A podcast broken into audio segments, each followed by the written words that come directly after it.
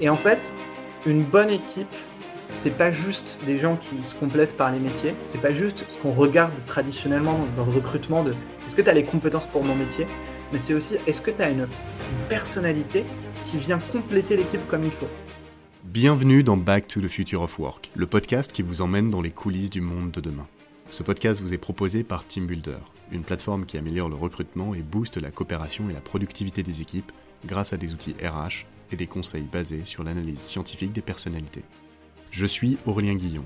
Passionné par la tech et les sciences humaines et fort d'une expérience de 10 ans dans le conseil en management et innovation, je pars à la rencontre d'entrepreneurs, de managers et de DRH pour comprendre comment ils recrutent, onboard, encadrent et inspirent leurs équipes au quotidien. Découvrez dans ce podcast les meilleurs outils, conseils et retours d'expérience pour les envisager dans votre business. On abordera tous les sujets et on parlera surtout de Future of Work. Là où on va, on n'a pas besoin de route.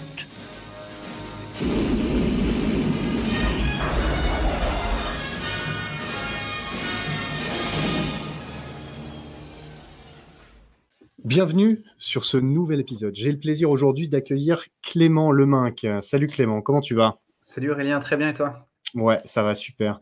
Euh, Clément, toi tu es Startup Ecosystem Manager au Lab RH. Est-ce que tu peux nous en dire un petit peu plus sur ta fonction et ce que c'est le Lab RH oui, tout à fait. Bah, c'est vrai qu'on a un petit peu dans, le monde des startups euh, une passion pour les titres à rallonge euh, qui sont incompréhensibles. Euh, donc, plus simplement, Startup Ecosystem Manager, ça signifie que je m'occupe de l'écosystème de la partie startup du LabRH. Et du coup, pour que ce soit plus compréhensible, je vais commencer par le LabRH. le LabRH, c'est une association à but non lucratif qui existe depuis bientôt six ans. Notre enjeu, c'est de promouvoir l'innovation au sein des ressources humaines. Et à ce titre-là, on va fédérer un certain nombre d'acteurs globalement, d'un côté, des entreprises, que ce soit euh, des grands groupes, des PME, des ETI, qui veulent innover en termes de pratiques RH, qui veulent acculturer leur équipe RH, leur permettre d'accéder euh, à euh, une application de micro-learning, des ateliers de partage de connaissances entre pairs, et du contenu surtout qui prennent la forme bah, de podcasts justement, mais aussi d'articles, de vidéos, voire même d'ouvrages. On a une collection d'ouvrages aux éditions Duno. Euh, donc d'un côté, c'est ces entreprises qui viennent pour de la veille et de l'acculturation RH. De l'autre, des startups, c'est le périmètre dont je m'occupe.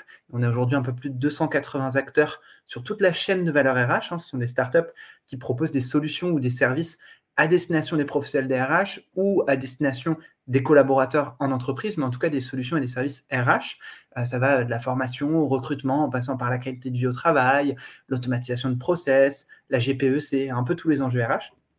Et après, pour finir au sein du lab, on va aussi avoir des acteurs comme des écoles, des labos de recherche, des universités, avec euh, lesquels on travaille main dans la main, notamment sur tout ce qui est création de contenu. voilà le lab RH. Et comme je disais, moi, je vais accompagner toutes les startups qu'on a au sein du lab. Alors, il y a différents volets. Il y a un, les accompagner en interne en leur proposant euh, toute une série de dispositifs, que ce soit de l'accompagnement avec des formations, du mentorat, que ce soit des opportunités euh, pour briller, au sein de l'écosystème. Il y a des événements dédiés qu'on fait, par exemple, de pitch de start-up devant euh, les entreprises membres, euh, mmh. mais aussi à l'extérieur. Et là, c'est toute une autre partie de mon métier. Ça va être bah, d'être présent sur un petit peu tous les salons professionnels RH, sur un certain nombre de conférences, de congrès, pour intervenir, pour partager les tendances RH et puis pour aussi mettre en lumière bah, les startups qui naissent et qui proposent des solutions qui ne sont pas toujours connues et, et, où il y a un vrai enjeu aussi d'évangélisation sur les différents sujets attaquer ou en tout cas euh, euh, que, ces startups proposent. C'est ces fameux villages RH euh, labellisés LabRH où tu retrouves tout un tas de startups sur les événements, les salons spécialisés. Exactement. Bah, tu as dû voir ça c'était là il, y a, deux semaines. J'étais là. Au salon Solutions RH. Je crois que je suis passé le jour où j'étais pas là. Mais voilà. Et toi, tu n'étais pas là. Exactement. Il y a un jour où j'étais pas là, c'est celui où tu es passé. Mais sur Solutions RH, à titre d'exemple, on avait au total une soixantaine de startups sur euh, l'ensemble du salon. Et sur mmh. notre village euh, dédié, on avait pas moins de 32 startups qui étaient là pour présenter leurs solutions. Donc, ouais, effectivement, l'idée dans ces cas-là, c'est de permettre à tout le monde euh, bah, d'être le plus visible possible et puis de pouvoir partager tout simplement leurs innovations avec les professionnels des RH. Ok. Donc là, on a fait un petit tour de ce que c'était le LabRH, très clair. et toi, Clément, comment t'en es arrivé à, aller arriver dans ce monde RH Grande question. Euh, dans le monde des RH ou au lab RH quoi avant d'arriver au lab RH avant d'arriver au LabRH Alors, avant d'arriver au LabRH, moi, je, viens effectivement du monde des RH. Hein. Il y avait deux possibilités pour un métier comme le mien. Soit je viens de l'entrepreneuriat, soit je viens des RH. Bon, ben, moi, c'est la seconde possibilité. j'ai un diplôme en RH, j'ai travaillé dans les ressources humaines, dans des grands groupes, dans le divertissement, euh, chez Warner Bros. et chez Ubisoft, hein, pour ne pas les citer. et j'ai eu la chance de pouvoir travailler à la fois euh, bah, au début de ma carrière, comme beaucoup, sur un, métier de généraliste RH où j'ai pu toucher un, petit peu tout, être vraiment dans l'opérationnel et comprendre bah, la réalité euh, du RH tel qu'on se l'imagine, hein. celui qui recrute, qui s'occupe des formations, qui est là pour répondre à toutes les questions. Euh, et ensuite, plus tard, euh, bah, sur plutôt de la chefferie de projet RH, où là, mon enjeu, c'était plutôt de travailler sur bah, de la stratégie RH, sur un, périmètre monde, et du coup, avec tous les enjeux aussi de réadapter des, des stratégies et des orientations groupe siège euh, sur des régions. Et euh, bien évidemment, je t'apprends rien si je te dis que le droit du travail en Chine n'a rien à voir avec le droit du travail au Canada ou en Roumanie ou en France. Et donc, c'était euh, des enjeux passionnants de comment est-ce qu'on réadapte à chaque fois les stratégies et les logiques pour le marché, pour les contraintes bah, légales du pays ou de la région. Enfin, hmm. voilà, plein d'enjeux passionnants. Donc à la fois de la stratégie RH, à la fois du généraliste RH. et c'est avec ces doubles compétences euh, que j'ai rejoint le lab. Euh, à côté, je faisais beaucoup d'événementiels RH. Euh, le lab est un gros acteur là-dessus. Et puis, ils m'ont mm. donné l'opportunité de pouvoir venir accompagner toutes les startups. Et moi, j'adore l'innovation RH. J'adore voir tout ce qui se fait et puis un petit peu le futur du travail et comment ça va évoluer. donc, je pouvais que dire oui. Ça tombe super bien que tu sois là sur ce podcast parce que justement, on va parler de future of work, futur du travail. Quand on a préparé cet épisode, moi, ce que je me suis rendu compte d'un truc, c'est que tu touche à tout et tu peux parler de tout. Et euh, tu as une culture euh, énorme sur, euh, sur beaucoup de choses, beaucoup de sujets, parce que tu viens, tu vois passer, en fait, tu baignes dans l'innovation, très clairement. Mm. Que tu viens en plus, tu as ta casquette RH dans, des, dans des plus grosses structures. Tu peux voir un petit peu comment, comment se dessine le futur. Et ça, je trouve ça hyper intéressant. Et je suis, je l'ai pas dit au début, mais je suis très content que tu aies accepté mon invitation pour être sur ce podcast, vraiment. Merci, Aurélien. C'est moi qui suis content d'être là et d'avoir l'opportunité de, partager tout ça. Eh ben, écoute, on va attaquer dans le, dans le vif du sujet tout de suite. Quand on a préparé ce, cet échange, on a parlé de plein de choses. Euh, on a parlé de recrutement, on a parlé de nouveaux modes de travail, on a parlé de digitalisation, on a parlé d'innovation, on a parlé euh, de compétences, euh, on a parlé de CV, d'alternatives, de personnes clés en entreprise, tout ça. Aujourd'hui, je pense que, la première question à poser, c'est, à ton avis, là, à court terme, euh, que vont faire les entreprises? Quel est leur premier enjeu aujourd'hui, euh, le premier enjeu RH euh, auquel elles, ont, elles sont confrontées, c'est quoi et comment elles peuvent, euh, elles peuvent y répondre Ouais, très bonne question. Bah là, il y a un, énorme enjeu en ce moment dont tout le monde parle. Ça fait plusieurs mois, mais c'est qu'on a tous traversé une crise sanitaire. Là, je pense que j'apprends rien à personne. et, et, le gros enjeu qui revient, c'est le retour au travail, le retour au bureau. Euh, on a appris pour beaucoup à travailler à distance euh, et dans un certain nombre de structures, le travail à distance reste, mais c'est quand même très rare encore que ce soit du 100% télétravail. Donc il y a un enjeu de revenir en présentiel et une grande difficulté à laquelle sont confrontés bah, beaucoup de professionnels d'RH, en tout cas moi quand j'échange avec des, entreprises, c'est souvent ce qui revient, c'est comment faire revenir les collaborateurs sur site et surtout comment donner du sens en fait euh, au fait de venir sur site. On s'est rendu compte qu'on a travaillé pour certains pendant un an en télétravail, qu'au final ça fonctionnait, alors pourquoi revenir sur site? Selon moi, ça c'est un des gros enjeux du moment. Eh ben, la question, alors euh, Clément, si je te pose la question, pourquoi je reviendrai au bureau? Eh ben, je l'ai un peu spoilé euh, il n'y a pas plus tard que 30 secondes quand je disais il faut redonner du sens euh, au retour au bureau. Et ça, j'en suis convaincu. revenir au bureau tel que c'était avant, ça, n'existe pas, ça n'est pas possible. Et, c'est ça qui est génial dans notre monde, c'est qu'au fur et à mesure que les choses évoluent, bah, en fait, il faut embrasser euh, le changement et euh, il ne faut pas essayer de revenir euh, à avant en disant c'était mieux avant. Tu sais, cette phrase qu'on entend très régulièrement. C'est facile de dire c'était mieux avant, mais en fait, aujourd'hui, c'est différent. Ça ne veut pas dire qu'il faut oublier ce qu'il y avait avant. ça veut juste dire qu'il faut l'adapter aux nouvelles contraintes.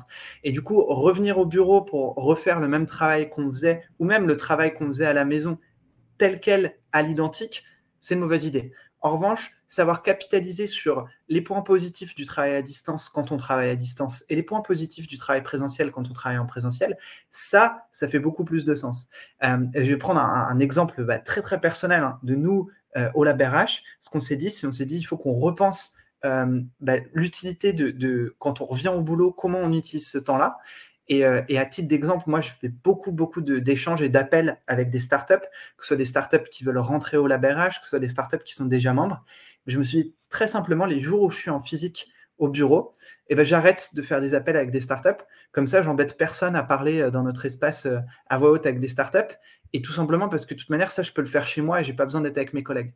Et en revanche, euh, tous les moments où j'ai besoin d'avoir des réunions de travail, des moments d'échange avec mes collègues, eh ben, je vais essayer de les mettre sur les journées où on est ensemble euh, en présentiel. Donc il y a un gros enjeu là-dessus, déjà de savoir bien utiliser le temps et bien distribuer euh, ces tâches, ces missions et ce qu'on doit faire dans la semaine en fonction bah, du mode de travail qu'on utilise. Puis après, pour aller encore plus loin, moi j'ai échangé il n'y a pas si longtemps avec quelqu'un qui, qui fait notamment euh, du, de, l'architecture euh, du, bureau et du design. Et en fait, je pense que ça va être un gros enjeu, ça, sur le retour au travail, de travailler main dans la main avec d'un côté, bien évidemment, les équipes RH, mais aussi les équipes euh, workplace, design d'intérieur, architecture et ainsi de suite, pour redonner du sens et pour s'assurer que le lieu de travail, eh ben, ce soit un lieu idéal pour travailler. Du coup, on a envie d'y revenir tout simplement parce que la maison, c'est un lieu idéal pour vivre, mais pas forcément pour travailler, tandis que le lieu de travail, on peut le, le transformer pour. Et j'avais échangé avec quelqu'un comme ça euh, qui m'a parlé de, design sensoriel. Je ne connaissais pas ça. Euh, et, la logique, c'est de dire eh ben, comment tu crées un espace qui soit pas seulement visuel, ça on le fait beaucoup quand même, avoir des espaces qui soient jolis, agréables, mais qui aillent aussi faire appel à tous les autres sens que la vue. Euh, et donc par exemple avoir une odeur caractéristique des bureaux qui soit pas trop forte pour pas être dérangeante, mais qui soit quand même caractéristique et qui qui permettent en fait euh, d'un point de vue euh, cognitif hein, et, pour, euh, pour, pour, ton cerveau tout simplement de dire tiens ça c'est l'odeur du lieu de travail et du coup ça te remet dans un mood de travail. Tandis que quand tu entends une, odeur qui évoque je sais pas l'odeur du, parfum par exemple de ta compagne ou ton compagnon et ben ça t'évoque ta compagne ou ton compagnon et ça te donne pas forcément envie de travailler. Et de la même manière tu peux associer des odeurs à euh, bah, des rythmes de vie, à des choses, et euh, le travail en fait partie. Donc l'odeur, c'est un exemple, mais il y en a plein d'autres. C'est hyper intéressant ce que tu dis. Si on s'arrête. Ah, là, vous, venez d'entendre un gros éclair. Je ne suis pas responsable euh, du ciel. voilà, c'est un orage autour de moi. Je ne sais pas si c'est ça entendu, mais il y a un, coup de tonnerre. de mon côté, mais c'est pas grave. gros, gros sujet là sur le lieu de travail, les odeurs. je t'avoue que ce, ce truc-là, ça m'interpelle ça m'interpelle. C'est vrai que, que, quand je passais euh, dans, le métro, euh, quelqu'un m'avait dit euh, qu'il diffusait à certaines stations de métro des odeurs de pain chaud et de croissants pour te donner envie avant que tu arrives à la sortie du métro au kiosque qui vend des croissants et des pains au chocolat. Et du coup, sur le trajet dans le couloir, tu avais cette odeur. et, et, quand tu arrivais, ça te donnait envie d'acheter. Mais tu as beaucoup de magasins aussi qui font ça sur, sur l'olfactif. Alors, tout à fait. C'est pas du tout un mythe, c'est une réalité. Hein. Euh, de mémoire, les tout premiers à avoir fait ça, c'est Disneyland. Alors, euh, pas en France, euh, aux États-Unis. et en fait, c'est tout ce qu'on appelle le marketing olfactif et plus généralement le marketing sensoriel. Mais c'est effectivement jouer sur les odeurs pour attirer les gens. Donc, un des gros utilisateurs, il y a des, entreprises qui font ça, et un des gros consommateurs sont effectivement tous ces lieux euh, un petit peu euh, boulangerie dans les stations de métro ou autre, euh, et où il y a cette odeur très forte, et en fait beaucoup trop forte pour que ce soit réaliste, qui vient de là. les parcs d'attractions le font beaucoup hein, quand on se balade du coup à Disney et qu'on sent la barbe papa ou les chichis honnêtement, le stand de Barba Papa, oui, ça sent, mais en fait, ça sent pas à 500 mètres à la ronde. Euh, et le fait que ça sente, c'est parce qu'il y a des diffuseurs dans le parc. Euh, et c'est utilisé dans pas mal d'autres euh, industries aussi. Mais globalement, ce qu'il faut retenir, c'est que quand on sent des odeurs très très fortes, c'est rare que de la nourriture émette une odeur si forte que ça aille dans les couloirs dehors et qu'on le sente à, des dizaines, voire des centaines parfois de mètres de distance. Ouais et du coup euh, alors, euh, je je t'avoue que que quelle est l'odeur, euh, caractéristique d'un bureau? J'imagine que ça va être une des fragrances, très particulières pour chacun, mais il faut que ça plaise aussi à tout le monde. Si tu m'imposes un parfum toute une journée, sur mon lieu de travail, compliqué. Et c'est toute la complexitude. la personne avec laquelle j'échangeais, c'est une ancienne dentiste et figure-toi que en fait, tout ça, ça a démarré puisque dans son cabinet, elle s'est dit: j'ai beaucoup de patients qui sont hyper stressés dans la salle d'attente. On n'est jamais très content d'aller chez le dentiste, encore moins quand on sait d'avance qu'on va se faire arracher. Parce que ça sent les produits d'entretien et ça c'est une odeur caractéristique d'hôpital, quoi. Ouais. Exactement. Et il y avait cette odeur entre autres. Et elle s'est dit bah tiens, je vais me mettre. Tout a commencé avec ça. Elle s'est dit je vais mettre de l'encens euh, dans ma salle d'attente et puis dans mon cabinet plus généralement. Et euh, bah, je vais chercher des encens un peu euh, relaxants, ainsi de suite, des odeurs plutôt agréables. Alors après je suis d'accord avec toi, il y aura toujours quelqu'un qui ça plaît pas, et c'est peut-être ça qui est un peu plus difficile dans le bureau. Euh, dans un cabinet dentaire, à, la rigueur, euh, si un client n'aime pas, il ne reviendra pas et c'est pas grave. Mais s'est mis d'abord à créer une ambiance là-dessus. Et ensuite, elle s'est dit, mais si j'élargissais mon ambiance, pas seulement à l'odeur, mais du coup aussi au visuel avec des, des couleurs agréables, au son, avec, euh, alors là, elle m'a appris des choses incroyables, mais en fait, certaines fréquences, quand elles sont relativement basses, sont connues pour ralentir le rythme cardiaque et du coup euh, bah, aider à, la réduction du stress, être dans un meilleur état. Et donc petit à petit, elle s'est mise à créer toute une ambiance dans son cabinet euh, pour que les patients se sentent hyper à l'aise. Et en fait, tu venais dans son cabinet, c'était une expérience, quoi. C'était une expérience sensorielle de A à Z. Et du coup, quand tu arrivais sur euh, le, je sais même pas comment ça s'appelle, le, truc sur lequel tu te couches là pour, pour avoir l'opération, et ben, tu étais détendu, tu étais bien, et tu revenais, tu étais mmh. content. Et elle s'est dit, mais ça, si on essaie de l'utiliser ailleurs, pas forcément pour des clients dans un cabinet ou autre, même si ça fonctionne, mais aussi en fait dans des bureaux pour donner envie aux gens d'être épanouis. Et c'est ça qui bah, ça, ça, ça, me donne, ça me donne même une idée euh, de. Euh, tu as des salles de réunion, les salles Jungle ou les salles euh, Gustave Eiffel ou ce genre de choses. Dans la salle Gustave Eiffel, tu aurais l'odeur de l'acier. Dans la salle Jungle, tu aurais des, des, petits cuits-cuits avec, avec une odeur, une odeur de, de mouillé ou de, de plantes. Ça pourrait, ça pourrait être des, des salles à thème, quoi. Exactement, exactement. Et c'est, tu vois, j'y avais même pas pensé, mais tu as 100 raison. Moi, dans toutes les boîtes que j'ai fait, il y avait toujours des noms de salles. Alors parfois, c'était euh, des villes du monde entier, mais pareil, on peut imaginer, euh, tu vois, euh, la, salle Paris, tu as un, décor et une atmosphère qui t'évoque Paris, la salle Berlin, pareil. Et en fait, la salle Baléares. Exactement, tu t'inspires de toutes les cultures du monde et tu peux faire des trucs hyper chouettes. Et donc, pareil avec la jungle, pareil avec moi, donc je, l'ai déjà dit, j'ai travaillé chez Ubisoft. Chez Ubisoft, il y a beaucoup de salles qui sont sur des thématiques de jeux vidéo. Euh, mais pareil, on peut imaginer une expérience incroyable si tu recrées dans ta salle euh, la thématique euh, bah, d'un jeu et du coup d'une ambiance et du coup d'une époque et ainsi de suite. Ok, ok. Donc ça, c'est tout le workplace, le lieu du travail, c'est super intéressant. Et si je remonte juste en arrière, donc tu as, commencé, tu as dit euh, temps, fonction, mission, architecture, bureau, design, workplace, lieu de travail, design sensoriel. On est arrivé à, ce cheminement. Si je remonte en arrière, donc on workplace, ok. Euh, quels sont les autres défis, euh, on va dire, de, workplace? Donc ça, c'est comment faire, c'est un moyen de faire revenir les gens au bureau, de leur faire vivre une expérience comme un bah, comme un consommateur euh, qui, qui, viendrait dans un, dans un parc d'attractions ou dans un magasin un peu cool avec des lumières, des ambiances, euh, des trucs, des trucs à faire, euh, des trucs à faire à voir. Ça, c'est attirer en fait les gens. si on remonte derrière, architecture, j'imagine que ça va être euh, bah, il y a des sociétés. Alors là, je déjeunais encore ce, midi avec quelqu'un d'une boîte qui m'a dit euh, Mais est-ce que, est que ça t'intéresserait, toi, Aurélien, de faire venir tes équipes chez nous? Parce qu'en fait, on n'a que 30% d'occupation dans nos bureaux. Euh, et, honnêtement, on pourrait mutualiser tout ça, ça pourrait être cool et tout. Et, et, honnêtement, c'était la discussion que j'ai eue ce midi, tu vois. J'avais tout prévu, Aurélien. En fait, je t'espionne, je te l'ai pas dit, mais. et, et, non, c'est parce que ben, c'est une tendance actuelle, en fait, très clairement. Parce, que, euh, parce que mutualiser tes, tes espaces euh, physiques aujourd'hui, bah, ça n'a plus de sens pour une boîte qui a 300 euh, collaborateurs d'avoir 20% d'occupation. Tu imagines la place perdue, quoi. Ils ont, eux, ils ont deux étages dans un, dans un building. ils ont six personnes sur un plateau qui peut en accueillir 50. Exactement. Donc, est-ce que toi, dans ton, t'as as déjà vu passer des boîtes qui euh, qui, qui, font euh, entre guillemets, euh, qui proposent des solutions ou des services qui, qui permettent de mutualiser les bureaux dans, dans des entreprises comme ça, un peu pour refaire du coworking, quoi. En ouais. Alors sur la, la, mutualisation, non, j'en connais pas encore. En revanche, sur, il y, a deux choses qu'on peut rapprocher ce qu'on appelle les tiers-lieux de travail. Et là, il y a beaucoup, beaucoup de startups qui, qui naissent depuis un an euh, autour de cette logique de dire, euh, bah, il y a beaucoup d'employeurs qui réduisent euh, effectivement leur surface pour les raisons que tu viens d'évoquer, mais qui du coup n'ont plus assez de surface pour l'ensemble des employés, et qui ont parfois des employés qui, eux, ne veulent pas ou ne peuvent pas télétravailler parce que bah, leur lieu de vie n'est pas du tout adapté au travail. Soit parce que bah, il y a des enfants, il y a du bruit, il n'y a pas de pièce pour s'isoler, soit parce que tout simplement c'est pas un, lieu agréable. moi, je me rappelle quand je suis arrivé sur Paris à l'époque et que j'étais étudiant, bon, c'est vrai qu'un petit appart de 12 mètres carrés où tu vis et tu manges sur ton lit, c'est pas forcément le lieu où tu as envie de bosser en plus.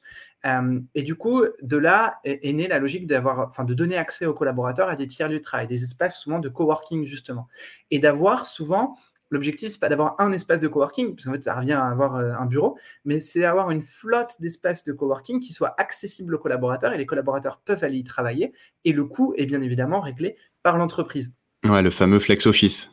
Alors, et, et j'allais y venir, flex office, ça peut être encore plus. Euh, c'est-à-dire souvent quand on parle de flex office, on pense aussi au fait de ne plus avoir de bureau attitré. Et ça, c'est une autre tendance qu'il y a et qui peut être complémentaire.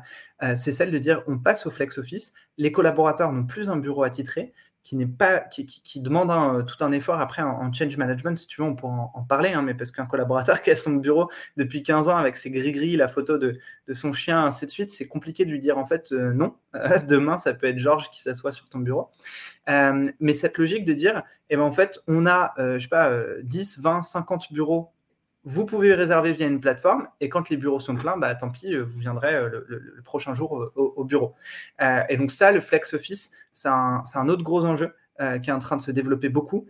Et tu vois, j'en parlais pas plus tard que hier où j'avais été invité à une, journée organisée par le ministère des Finances, ministère de l'économie, des finances et de la relance économique, et où on a parlé entre autres justement Flex Office, parce que c'est quelque chose, une question qui se pose pas mal sur est-ce qu'on pourrait pas déployer ça à notre niveau. Hmm. Moi aussi, je t'observe. Ah, ça m'étonne pas. Mais de toute façon, tu es dans tous les bons événements, toi. Ben, J'essaye. Écoute, j'ai la chance d'être invité, d'être approché par plein de gens, donc euh, j'en profite. Moi, je suis toujours content de partager.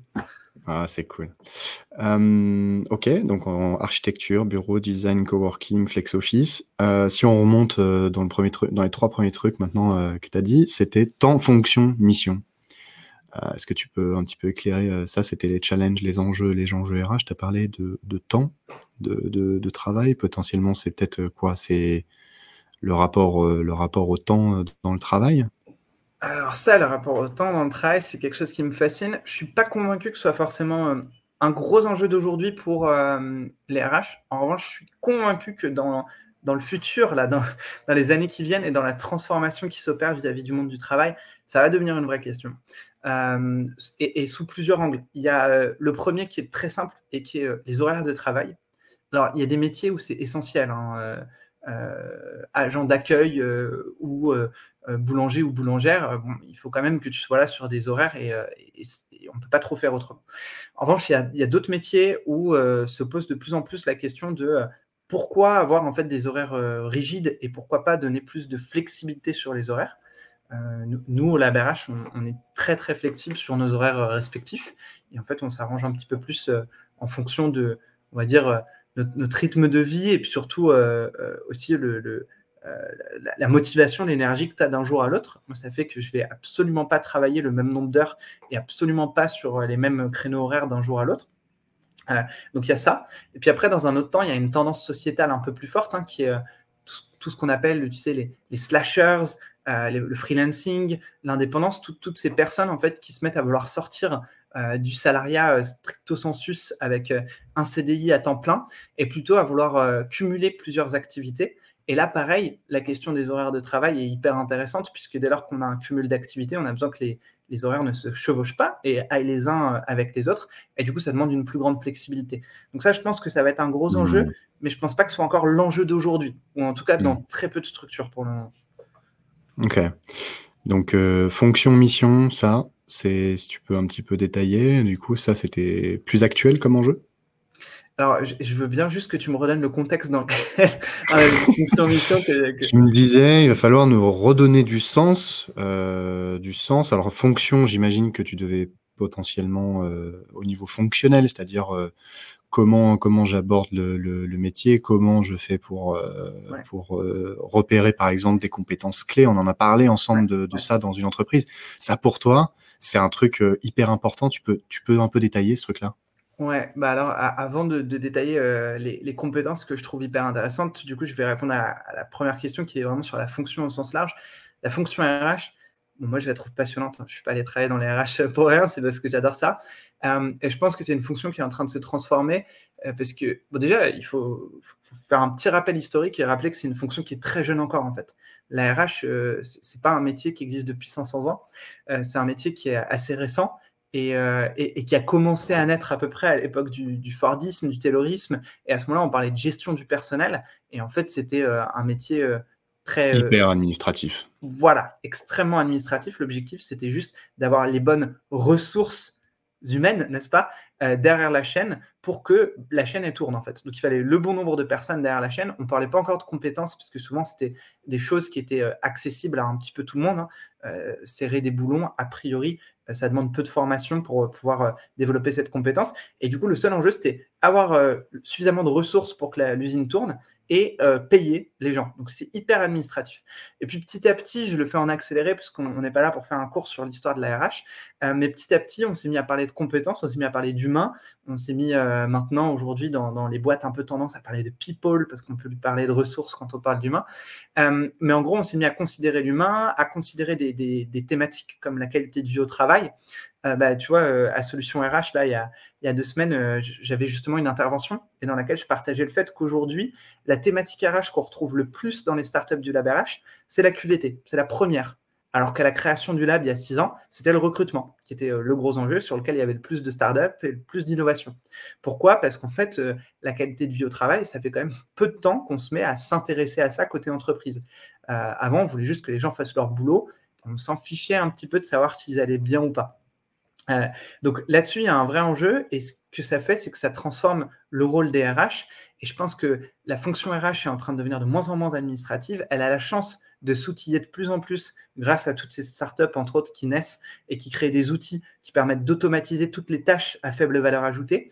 Et du coup, euh, bah, la fonction RH, elle a du temps pour attaquer les vrais sujets euh, les, vrais sujets du coup à forte valeur ajoutée, les vrais enjeux RH, d'accompagner l'humain, toutes les questions de carrière, de parcours carrière, d'évolution, de GPEC, de workforce planning comme on aime appeler ça, puisque les termes anglais sont à la mode, mais en gros de gestion prévisionnelle, hein, de comment est-ce que euh, j'anticipe l'évolution des métiers, des compétences nécessaires dans mon entreprise, et comment dès aujourd'hui j'essaie d'anticiper les, changements que, va y avoir dans le futur. Bah, tous ces enjeux passionnants, et eh ben, on a enfin du temps euh, nous, RH, euh, pour pouvoir euh, s'y atteler. Et ça, ça va être passionnant. Et ça, pour moi, c'est un, c'est une, tendance hyper excitante en fait de voir comment ça va évoluer et comment le métier RH en fait va évoluer et va s'éloigner de cette fonction administrative. si je reprends ce que tu me dis et je suis en, à 100% en phase avec toi. C'est-à-dire que, que j'ai la même analyse du, du marché que toi, qu'il y a trois étages dans la fusée. Le premier étage administratif, le deuxième étage processus, le troisième étage pilotage le premier étage administratif, moi pour moi, euh, les grands groupes ils sont déjà équipés en SIRH, en solutions, qui font ça depuis longtemps. En fait, c'est c'est proportionnel à la taille d'entreprise euh, sur euh, à quel point tu es digitalisé administrativement. Si tu pas beaucoup de, de, personnes, on va digitaliser euh, le, l'appel, la compta, etc. Tu peux encore le faire à la main, tu peux encore utiliser un cabinet comptable, etc. Et plus tu grandis en nombre, en nombre de collaborateurs, plus tu as besoin d'automatisme. Et du coup, euh, ça aujourd'hui, euh, on peut dire qu'on a quand même beaucoup, beaucoup de solutions qui gèrent ce, truc-là. Ouais. Et le besoin aujourd'hui, il est sur les PME, euh, les plus petites entreprises, et on voit par exemple popper des PayFit sur la partie gestion de la paix. On a des solutions pour les gestions financières, des solutions pour la gestion comptable, Penny Lane, j'y pense, etc. C'est des trucs qui pop comme ça pour automatiser la partie administrative et sur les PME ils vont pas aller attaquer des grands groupes parce que eux, ils ont déjà leur gros SIRH et ça marche très bien. Et puis après, tu as les processus dont tu parlais tout à l'heure, où là, euh, tu as la plus grosse effervescence aujourd'hui euh, sur euh, rendre automatique l'onboarding, la formation, le, recrutement, les entretiens annuels, les feedbacks, les enquêtes, la QVT. Alors la QVT, justement, c'est quelque chose, effectivement, que tu peux pas automatiser à 100%. Euh, et je pense que heureusement, on la fera, on la fera jamais parce que tu as ce troisième étage de la fusée où ça va être le pilotage d'équipe. Et tu l'as très bien dit tout à l'heure, je trouve que c'était hyper intéressant d'être d'être dans le prédictif, d'être dans le préventif plutôt que dans, le réactif. De prévoir ce qui va se passer avec tes collaborateurs et tout ça, anticiper ce qui va se passer. Et, tu penses que toi, la, voie là-dessus, c'est euh, le futur of work, ça va être de plus en plus de boîtes qui vont euh, apporter en fait l'aspect prédictif sur, sur ton état à un instant T, quoi, en gros. Exactement. Il faut toujours rappeler quand même, parce que la, tentation est grande d'entrer dans un monde de, fantasmes en se disant Oh mon Dieu, l'IA va être capable de tout prévoir, etc. Non, on n'aura jamais vraiment une boule de cristal. en revanche, on peut capter des tendances. C'est déjà ce qu'on fait dans, dans, plein d'autres métiers et dans plein d'autres secteurs. Je prends un exemple au hasard. Euh, la météo. Bah, la météo, c'est de, la, de la prédiction et ça fait euh, maintenant euh, très longtemps que ça existe et qu'on peut connaître à peu près la météo, ou en, tout cas que beaucoup de gens regardent le bulletin météo une semaine, voire deux semaines à l'avance. Néanmoins, ça nous arrive toujours que parfois dans le bulletin météo, ça nous dit qu'il va y avoir un soleil incroyable et il pleut, ou l'inverse. Donc, ce sera pareil pour la prédiction RH. On n'aura jamais quelque chose qui aura 100% raison et qui pourra devenir mmh euh, en un instant euh, quel sera le parcours de carrière d'Aurélien, sur quel métier il peut aller, quelles sont les compétences qu'il doit, développer, et puis comment mon entreprise va grandir et quels seront les métiers de demain. On ne pourra jamais le faire et il y aura toujours un taux d'erreur. En revanche, on pourra commencer à le faire un petit peu et commencer à avoir euh, ces sortes de bulletins météo qui nous aiguillent et qui nous aident un peu à savoir ce sur quoi on doit s'orienter. Mais il faudra jamais se reposer à 100% dessus. Et bien évidemment, aussi merveilleux que les outils soient, les outils ne sont rien sans l'humain. Les outils sont là pour accompagner l'humain, mais c'est quand même l'humain, euh, en fin de compte, euh, qui fait les actions, qui prend les décisions euh, et qui a besoin de, voir tout ça, en fait, pour bah, le reconsidérer aussi parfois sous des regards, tu parlais de QVT, qu'on ne peut pas toujours quantifier et qui demandent bah, un regard humain, si j'ose dire. Exactement, oui. Je partage qu'il faut que ça soit un accompagnement et non pas un remplacement. Ouais. Au niveau de, donc, si on a commencé sur les sur les compétences, tu as parlé plein de choses. Donc tu as parlé de compétences, de plans de carrière, de, de voilà si on fait un focus sur les compétences, aujourd'hui, on en est où, en termes de d'outils, d'innovation et vers quoi on va demain? Alors aujourd'hui, on commence à avoir beaucoup, beaucoup d'outils. il y a, on va dire, trois étapes pour moi. Première étape, c'est euh, l'identification des, compétences, ce qu'on appelle souvent l'assessment. C'est quelque chose qui était beaucoup utilisé dans le recrutement, qui l'est toujours, et qui commence à être utilisé du coup bah, dans euh, la GPEC, la gestion prévisionnelle des, emplois et des compétences, euh, et du coup dans une logique de mobilité interne. C'est-à-dire, je vais comprendre quelles sont les compétences d'Aurélien pour savoir sur quel métier il peut potentiellement évoluer en interne, et quelles sont peut-être les compétences qui lui manquent pour évoluer. Donc première étape, c'est identification des compétences, assessment, ça peut être par des batteries de tests, ça peut être aujourd'hui par, par des jeux aussi, euh, des, ce qu'on appelle euh, les jeux sérieux, les serious games, ainsi de suite, qui vont permettre d'évaluer sans forcément qu'on s'en rende compte euh, des compétences. et parfois, ça va être tout simplement du déclaratif. Et pour être honnête, conviction personnelle, mais je pense que le déclaratif, c'est très bien aussi, en fait, et qu'il faut savoir faire confiance aux gens sur la déclaration de leurs compétences, et qu'il y a une très bonne façon euh, de s'assurer qu'il y ait de la qualité dans, le déclaratif, c'est tout simplement de permettre aux collaborateurs euh, euh, d'évaluer et de reconnaître, en fait, d'avoir de l'appréciation par les pairs des compétences. Et en fait, tout ça, ça fera que à moyen long terme, on aura des, cartographies qui sont pertinentes sans forcément devoir passer des batteries de tests qui sont souvent biaisées, mais bon, c'est un autre enjeu. Donc, un, assessment ou déclaratif, mais en gros, tout ça, ça nous permet d'avoir des compétences associées à des personnes. Deux, les cartographies de compétences. Ça, c'est un gros enjeu sur lequel il y a pas mal de startups aujourd'hui. C'est le fait de dire, dès lors que j'ai une population de plusieurs centaines, voire milliers de collaborateurs, voire dizaines de milliers, euh, eh ben, je ne peux pas regarder les compétences à échelle individuelle parce que, parce que sinon, je, perds trop de temps. Donc, en fait, je vais plutôt essayer de comprendre les compétences que j'ai dans mon entreprise et du coup de les cartographier et de voir, en fait, en termes de chiffres, quelles sont les compétences que j'ai aujourd'hui, quelles sont les compétences les plus représentées et voir si ça match avec euh, bah, la vision que j'ai des compétences dont j'ai besoin aujourd'hui et dont j'aurai besoin demain pour essayer de faire évoluer les choses dans la bonne direction. Euh, par exemple, il y a euh, dix ans, si je me rendais compte que j'avais peu de compétences autour du digital, des outils numériques, etc. dans ma boîte, et eh ben en fait, je pouvais me dire d'ores et déjà, il va falloir que je forme mes collaborateurs parce que je me rends compte que demain, on aura de plus en plus d'outils numériques pour nous accompagner au quotidien et qu'il faut que mes collaborateurs soient à l'aise pour utiliser un Microsoft 365, un Outlook, un Teams, euh, un Zoom. Et on s'est bien rendu compte pendant le confinement de la difficulté que c'était pour les collaborateurs qui n'étaient pas à l'aise avec les outils et qui n'arrivaient pas à se connecter, qui n'arrivaient pas à activer une caméra, qui ne pensaient pas à couper un micro, ce genre de choses. Donc, ce sont des vraies compétences. Et la cartographie, elle permet d'anticiper et de voir un petit peu comment ça se passe à l'échelle de l'entreprise.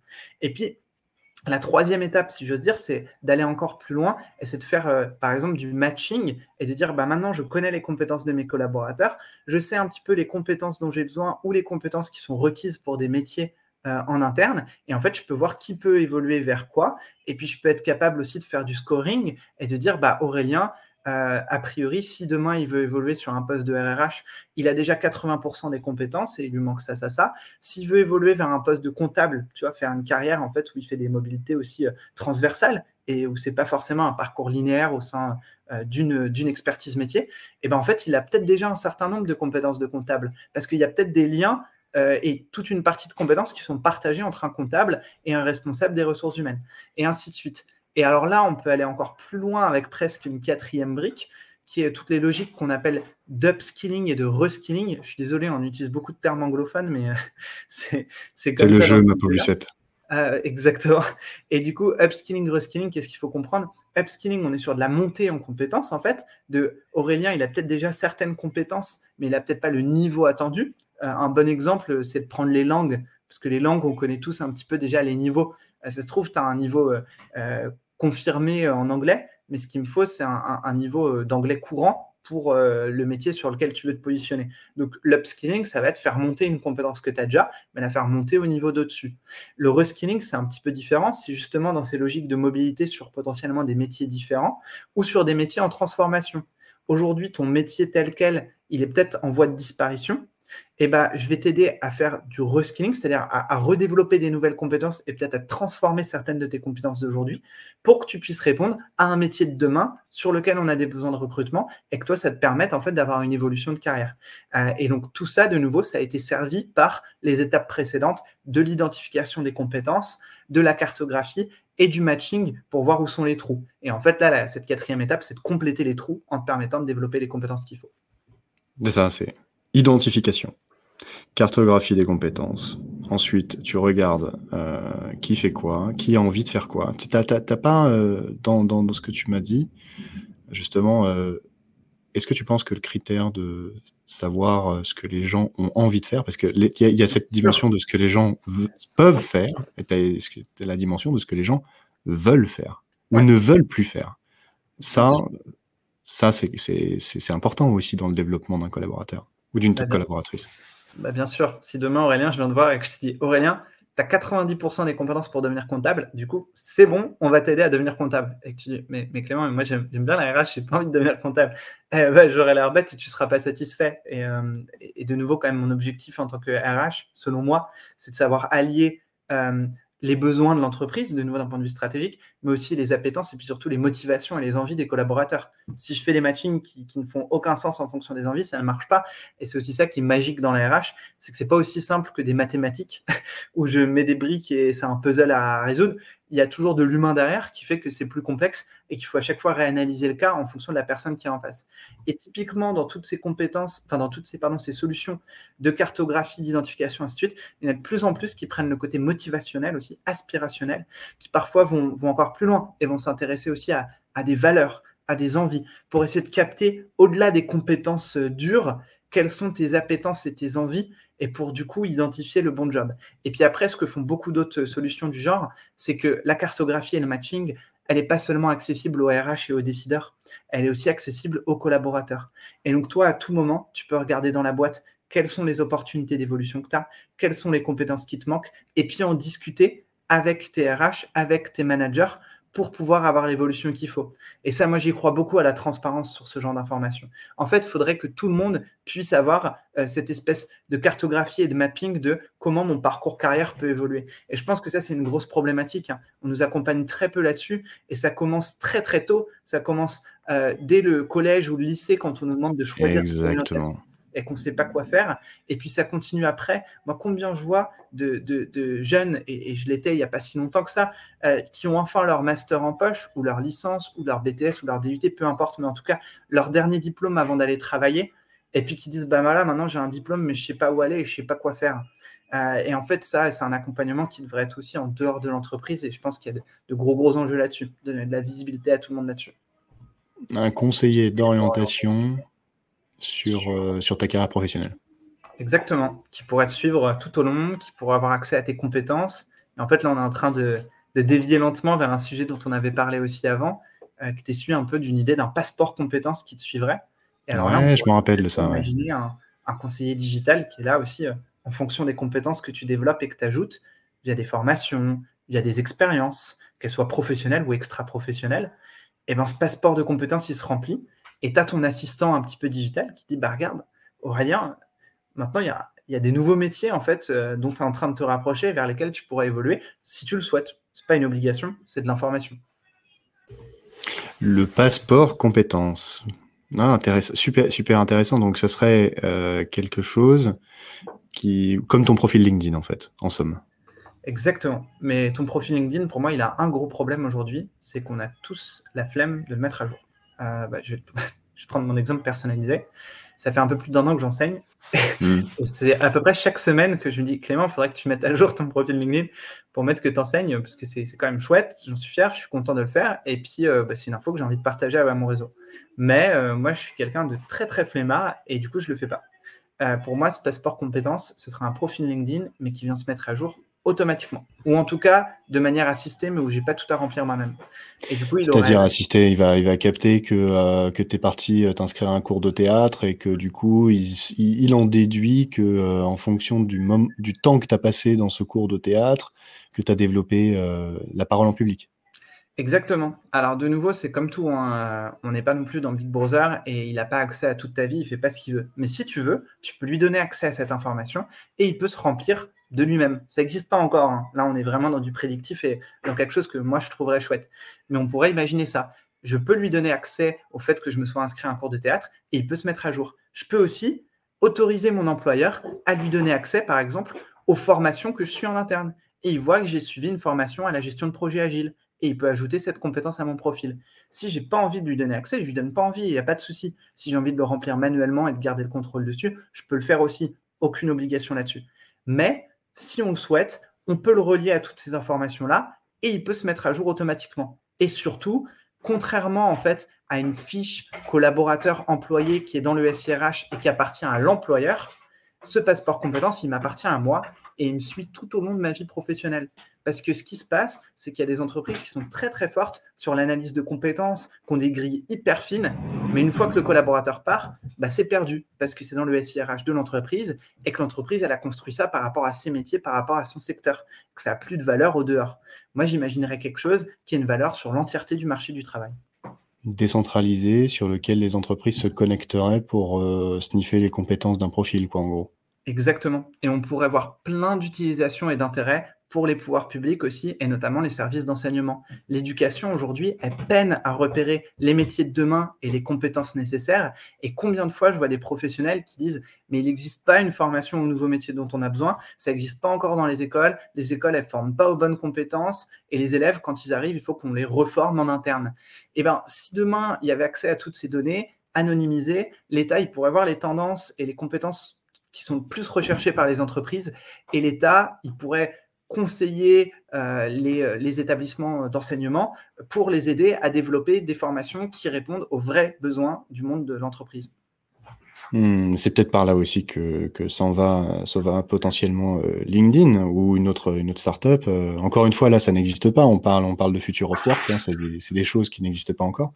Donc, si je résume, c'est un CV qui se met à jour non plus euh, manuellement mais automatiquement ou en, tout cas semi-automatiquement avec un circuit de validation en te disant euh, par exemple quand tu as passé une formation euh, ça se met ça te fait un pop-up sur ton profil en te disant tu as bien passé cette formation qu'est-ce que tu as appris dedans machin machin. Ça te permet de capter les compétences dans la sphère extra professionnelle aussi je pense comme les activités associatives les sorties les machins les trucs et ça les pondère euh, par type d'activité euh, dans le CV automatiquement en gros. Exactement. Bon, après, euh, là, il y a plein d'enjeux énormes et, et, de nouveau, la solution n'existe pas encore.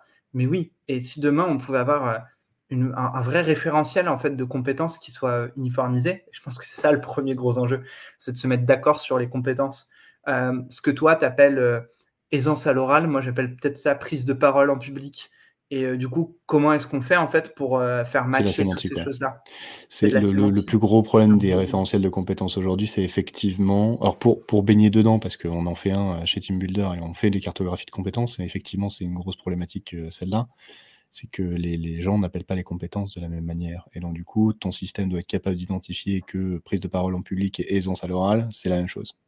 Et en plus, il y a un deuxième problème, c'est la notion de niveau ou de degré d'expertise.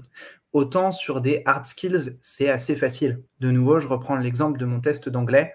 Je te fais passer un TOEIC ou un TOEFL, et a priori, j'ai une bonne idée de ton niveau d'anglais. Certes, on pourra toujours argumenter comme quoi c'est pas 100% parfait, mais je sais à peu près quelle est ton aisance à l'oral, à l'écrit, et on peut se mettre d'accord là-dessus. Et c'est le cas, ça existe ces référentiels-là. En revanche, sur l'aisance à l'oral, c'est quoi quelqu'un qui est niveau 1, niveau 2, niveau 3, niveau 4 en aisance à l'oral? C'est quoi un expert de l'aisance à l'oral? C'est quoi un confirmé de l'aisance à l'oral? C'est quoi un débutant de l'aisance à l'oral? Ça, ça va être difficile de tomber d'accord dessus. C'est difficile de tomber d'accord dessus. Il y a des sociétés qui, euh, justement n'évaluent plus ça comme euh, alors sur certaines compétences, hein, parce qu'il y a des compétences où on peut s'entendre euh, sur ce truc-là, mais je suis d'accord avec toi que junior confirmé expert, il faut en fait apporter de, d'où tu tiens cette d'où tu tires cette compétence. et ça a plus de, de, force quand tu contextualises une compétence en disant bah voilà en fait je suis à l'aise à l'oral parce que j'ai passé six ans au barreau de Paris quoi truc comme ça. Et euh, bah moi, je suis à l'aise à l'oral parce que j'ai fait trois ans de théâtre. Tu vois? Donc tu, tu, tu, te dis, ok, d'où tu tires cette compétence quoi. Ce qui est, ce qui est important, c'est la contextualisation. Après, après derrière, euh, alors un système où, euh, en tout cas, en tout cas, c'est la personne qui va évaluer derrière, qui va se dire avec son jugement propre, bah moi je préfère euh, la personne qui a fait du théâtre parce que dans telles conditions c'est plus intéressant, elle va plus en emmener esprit de groupe et tout machin, alors qu'au barreau ça sera plus de la compétence orale mais euh, argumentaire, euh, etc. Alors que dans le, théâtre tu vas avoir plus une aisance à l'oral sur l'aisance participative, orale, ce genre de choses quoi. Mm-hmm. Le rebondir avec, avec, avec, avec ce qui se passe dans la pièce. De toute façon les deux ils l'ont mais euh, c'est pas la même aisance à l'oral. Donc quand tu contextualises, effectivement, c'est différent et c'est très pertinent ce que tu viens de dire, vraiment. Euh, en, en, me baladant sur le salon RH aussi, le SRH là, de, de, de Paris, qui a eu lieu euh, la semaine dernière, D'ailleurs, il y en a, il y a une autre édition qui se passe à Lyon bientôt. La semaine dernière. Je vais, je vais trop vite. Non ouais, ouais, c'était même la semaine dernière. Hein. La semaine dernière euh, mercredi, euh, mardi, mercredi, jeudi dernier. Euh, effectivement, c'est, c'est un des enjeux. je me suis baladé dans quelques confs et, et, et ce truc de la compétence, c'est un peu partout. Et il y a un autre truc aussi qui pop là en ce moment. Et moi, je suis content de, l'avoir pris à, bras le corps avant, euh, avant et d'avoir commencé par là, pas pour les hard skills, là, ce dont on est en train de parler depuis tout à l'heure, mais plutôt sur les soft skills. Euh, est-ce que tu peux me rappeler un petit peu euh, la différence entre hard et soft et, et, on va dire, ce que tu m'avais dit, les compétences sont obsolètes de plus en plus vite, Aurel, la demi-vie des compétences est considérablement réduite. ce qui va être ce qui va être déterminant sur les hard, ça va être euh, plutôt la capacité à apprendre rapidement, à chercher de l'info rapidement d'un collaborateur qui va être acteur de sa formation. Et après, sur les soft, il n'y a pas beaucoup de trucs euh, qui, existent aujourd'hui. Ouais, il y a beaucoup de choses qui se développent sur les soft. Alors, pour rappeler un petit peu euh, la différence, hein, généralement, les hard skills, les compétences dures, ça va être tout ce qui est très technique et qui, de nouveau, peut être évalué assez facilement. la maîtrise d'un langage de programmation, la maîtrise d'une langue, la maîtrise d'un outil, euh, on peut assez facilement établir des niveaux et valider ou non via un test que la personne a cette compétence ou pas. Et c'est des compétences qui sont euh, très euh, fermées, très cloisonnées, très dures du coup. On ne peut pas trop les modifier parce que le fait que tu maîtrises un outil informatique ou pas, eh ben, c'est utile dans un contexte et pas trop dans les autres a priori. En revanche, les soft skills sont des compétences qui sont un peu plus transférables et transversales. C'est des compétences dont on va avoir besoin dans un certain nombre de choses. Et c'est des compétences douces, des compétences molles, du coup, qu'on peut un peu plus euh, modeler et adapter à des situations. Tu avais pris un super exemple avec l'aisance à l'oral, que ce soit dans un contexte d'un avocat ou d'un acteur de théâtre, j'irai même plus loin, d'un acteur de théâtre classique ou d'un acteur de théâtre d'improvisation, au final, c'est une forme d'aisance à l'oral qui n'est pas du tout la même et qui va s'adapter au contexte et qui va être beaucoup plus complexe, du coup, à évaluer et à maîtriser. Hmm. Et pour toi, euh, du coup, euh, quels sont les enjeux sur, sur ces soft skills alors? Alors, il y a un enjeu, du coup, d'être capable de les repérer, euh, peut-être de les évaluer. Et encore une fois, ça, j'ai pas trop la réponse. je suis un petit peu d'accord avec toi. Je, ne suis pas convaincu que dire qu'on est expert en aisance à l'oral ou, débutant, ce soit vraiment utile. je pense que contextualiser, c'est hyper important et J'en profite pour faire une aparté et inviter tous nos auditeurs, quand ils font un CV, la rubrique loisirs et hobbies, bah, essayez en fait de l'utiliser intelligemment pour justifier des compétences qui en découlent. on parle souvent du sport collectif qui permet de développer l'esprit d'équipe, mais pas que en fait quasi tout ce qu'on fait dans la vie est synonyme de compétences euh, et permet de les illustrer. Donc il y a cet enjeu de les repérer et il y a cet enjeu euh, d'être capable de les repérer non seulement dans la vie professionnelle, ça on le fait quand même un peu et de plus en plus via des formations, via un métier, on en présuppose que la personne a des compétences qui sont nécessaires à ce métier ou qu'il ou elle a développé lors de la formation. Ce qu'on fait très peu, en revanche, c'est aller chercher, du coup, dans le milieu extra-professionnel, dans la vie, dans la réalité de tous les jours, les compétences que les gens ont développées. Je comprends toujours pas pourquoi, dans la tête de la majorité des gens qui évaluent les compétences, c'est comme s'il y avait un, un switch là on-off et que quand on arrive au travail à 9h du matin, hop, on a mis on et on est capable d'ingérer des compétences et d'en développer. Et quand je sors du bureau, hop, c'est off et je suis incapable d'apprendre de nouvelles compétences. Bon, a priori, c'est 100% faux en fait. Je suis toujours capable d'apprendre de nouvelles compétences. Et j'en apprends au quotidien et parfois sans même m'en rendre compte. Un exemple que j'aime bien, c'est celui des ce qu'on appelle les aidants. Euh, ça va être toutes ces personnes qui viennent en aide euh, à d'autres personnes qui en ont besoin. Ça peut être des personnes en situation de handicap, mais ça peut être aussi, cas le plus fréquent, tout simplement, par exemple, mes parents. Mes parents qui peuvent être vieux, qui peuvent être dépendants et que je vais aider. Et bien, mine de rien, ça, c'est une situation de vie qui me permet de développer un certain nombre de compétences, euh, à commencer parfois par la patience, parce que oui, aider une personne âgée, bah, parfois ça demande d'être patient et de savoir répéter les choses, mais ça peut être aussi le sens de l'écoute, ça peut être la bienveillance, ça peut être la solidarité, ça peut être beaucoup de valeurs, on va au-delà de la compétence, mais qui sont réutilisables et surtout valorisables dans le milieu de l'entreprise. Donc il y a euh, ces situations de vie qui nous permettent d'en développer, euh, mais il y a aussi de nouveau les activités extra-pro, que ce soit euh, un art, que ce soit un sport, que ce soit un hobby. si je fais de la philatélie et que je collectionne des timbres, ça veut dire beaucoup de choses et c'est beaucoup de qualités euh, qui peuvent être de nouveau transférables au monde de l'entreprise. Et donc savoir, un, détecter ces compétences et deux, après comprendre comment on peut les transférer d'une situation à une autre, ça c'est hyper précieux et peu de gens le font. Ou en tout cas, on ne sait pas très bien le faire. Ouais, de rattacher en fait euh, tes expériences à tes compétences. Ouais. C'est ça. J'ai fait euh, bah, du babysitting où j'ai. Enfin, il y a des gens qui, sur, sur leur CV, moi je, je me rappelle à l'époque, ma petite sœur, me disait ah non, euh, je veux pas mettre babysitting sur mon CV. Je fais mais pourquoi? Mais, mais babysitting sur ton CV, tu te rends compte, tu as gardé des enfants de jeune âge, c'est-à-dire que tu es responsable, euh, que, euh, que tu as, réussi à créer un climat de confiance pour l'enfant, à le garder, à, ça, montre, ça montre que tu n'as pas rien fait pendant, euh, pendant tes études, que tu as eu un contact avec, avec des parents, à les rassurer sur l'enfant, à le faire manger, etc. C'est à être régulier, tu l'as fait évoluer. Enfin, je veux dire, il y, y a énormément de choses à tirer de cette expérience. Donc, juste babysitting, ok, d'accord, peut-être pas, mais si tu mets babysitting entre parenthèses, euh, de telle heure à telle heure, tel jour, machin, je lui ai appris à faire ci, à faire ça, etc., etc., tu contextualises et t'apportes grave de la valeur à cette compétence, quoi, à cette euh, expérience en tout cas. J'ai un, un, exemple complémentaire. Euh, l'année dernière, j'étais au, Salon Jeunes d'Avenir. Alors, il y avait euh, l'édition de cette année qui était pas plus tard que hier et avant-hier. Malheureusement, j'ai pas pu m'y rendre cette année.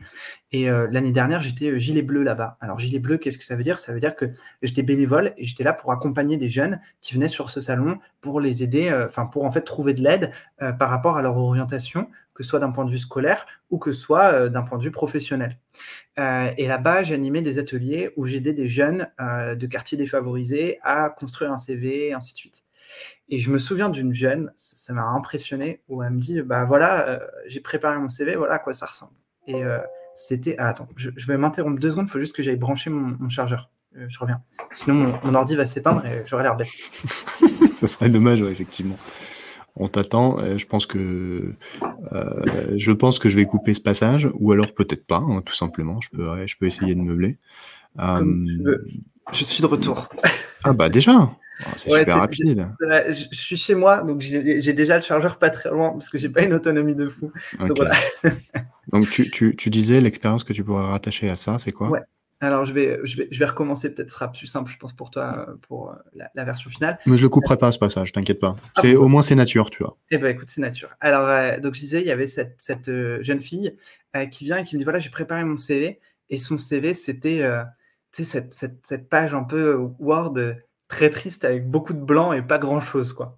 Il y avait, en gros, je sais plus trop, mais collège, brevet des collèges, quoi. Et c'était tout, quoi. C'était désert. Je lui dis, mais attends, tu dois bien avoir d'autres trucs à mettre dessus. Elle dit, bah non, j'ai jamais travaillé, j'ai pas fait d'études supérieures, du coup, j'ai rien à mettre sur un CV. Et je dis, bon, ok, on va faire autrement. Parle-moi de toi. Qu'est-ce que tu aimes faire dans la vie Qu'est-ce que, Comment t'occupes tes journées, ainsi de suite. Elle dit, ah bah, moi, j'aime bien, j'aime bien la coiffure et j'aime bien le maquillage, ainsi de suite. Et je dis, ah bon, et du coup, tu, tu fais quoi? Tu, tu, tu, tu, fais euh, bah, un certain type de maquillage. Ensuite, elle me dit, ouais, ouais, je fais. Et puis, je prends des photos et je les mets sur Instagram et tout. Et je suis, ah bon? Et du coup, euh, sur Instagram, tu as, un compte avec les gens qui te suivent et tout. Elle fait, ouais, ouais, euh, j'ai 15 000 abonnés. Et je fais, quoi? Tu as 15 000 abonnés? Mais c'est génial, mais tu te rends compte que c'est un travail d'avoir une communauté de 15 000 personnes. Tu, tu, publies du contenu à quelle fréquence?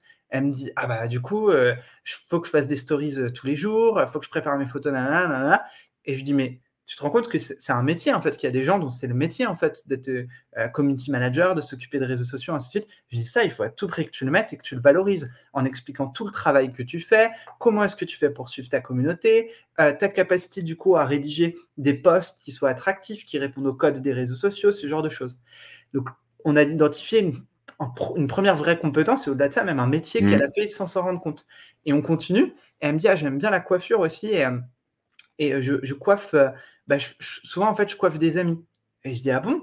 Mais, et, du coup, tu fais ça régulièrement? Elle me fait Oh, bah, je sais pas, je coiffe 3-4 personnes par semaine. je fais Mais tu te rends compte que pareil, coiffeur, c'est un métier.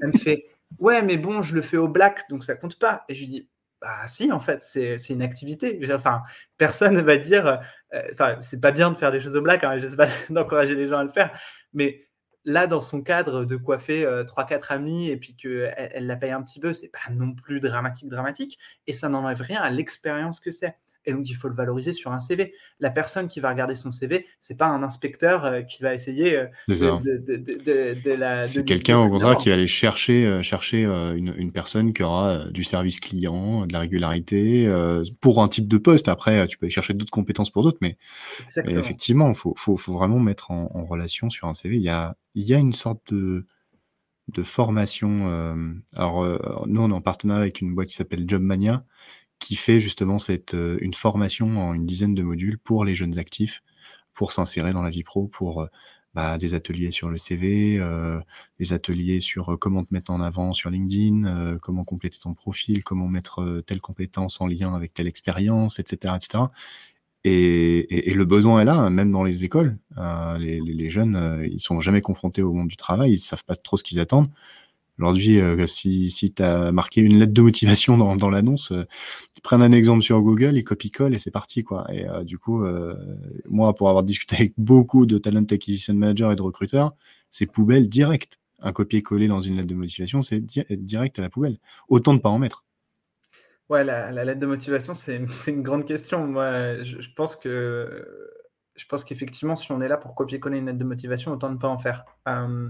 Moi, à titre personnel, euh, à part euh, dans mes recherches de stage quand j'étais encore étudiant, euh, depuis que je suis dans la vie professionnelle, j'ai jamais fait de lettre de motivation. en revanche, j'ai eu la chance aussi en fait de me faire chasser sur, sur mes postes. Mais en revanche, ce que je conseille aux gens de faire, c'est à défaut d'une lettre de motivation, c'est un mail. En fait, le mail de, de candidature, bah, en fait, le fait d'écrire du texte et d'expliquer le contexte et de contextualiser.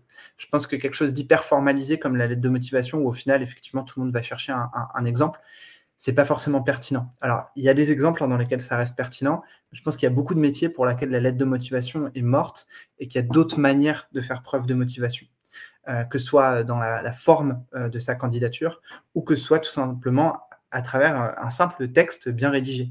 Et euh, moi, pour avoir fait du recrutement... Tu as même un glossaire. Hein. Qu'est-ce qui euh, va être déterminant pour toi, du coup, en tant que recruteur, euh, de savoir dans ce mail? Bah alors, moi, ce que, ce, que, je vais chercher, ça va être euh, le contexte dans lequel est la personne. Et d'ailleurs, j'invite, pareil, quand je donne des conseils sur les CV, j'invite beaucoup les gens à faire tu sais, ce petit paragraphe au-dessus là, de deux, trois lignes qui contextualise la demande. De voilà, j'aimerais travailler dans ce secteur parce que, et là, j'en suis là dans ma vie, et c'est pour ça, en fait. J'explique, en fait, parce que le CV, il est très bon pour m'expliquer tes expériences et tes compétences. Mais typiquement, si tes expériences et tes compétences ne correspondent pas au job auquel tu postules, bah, a priori, je vais mettre ton CV à la poubelle. Tandis que si en trois lignes, tu m'expliques pourquoi ça t'intéresse, et eh ben là, je peux le considérer.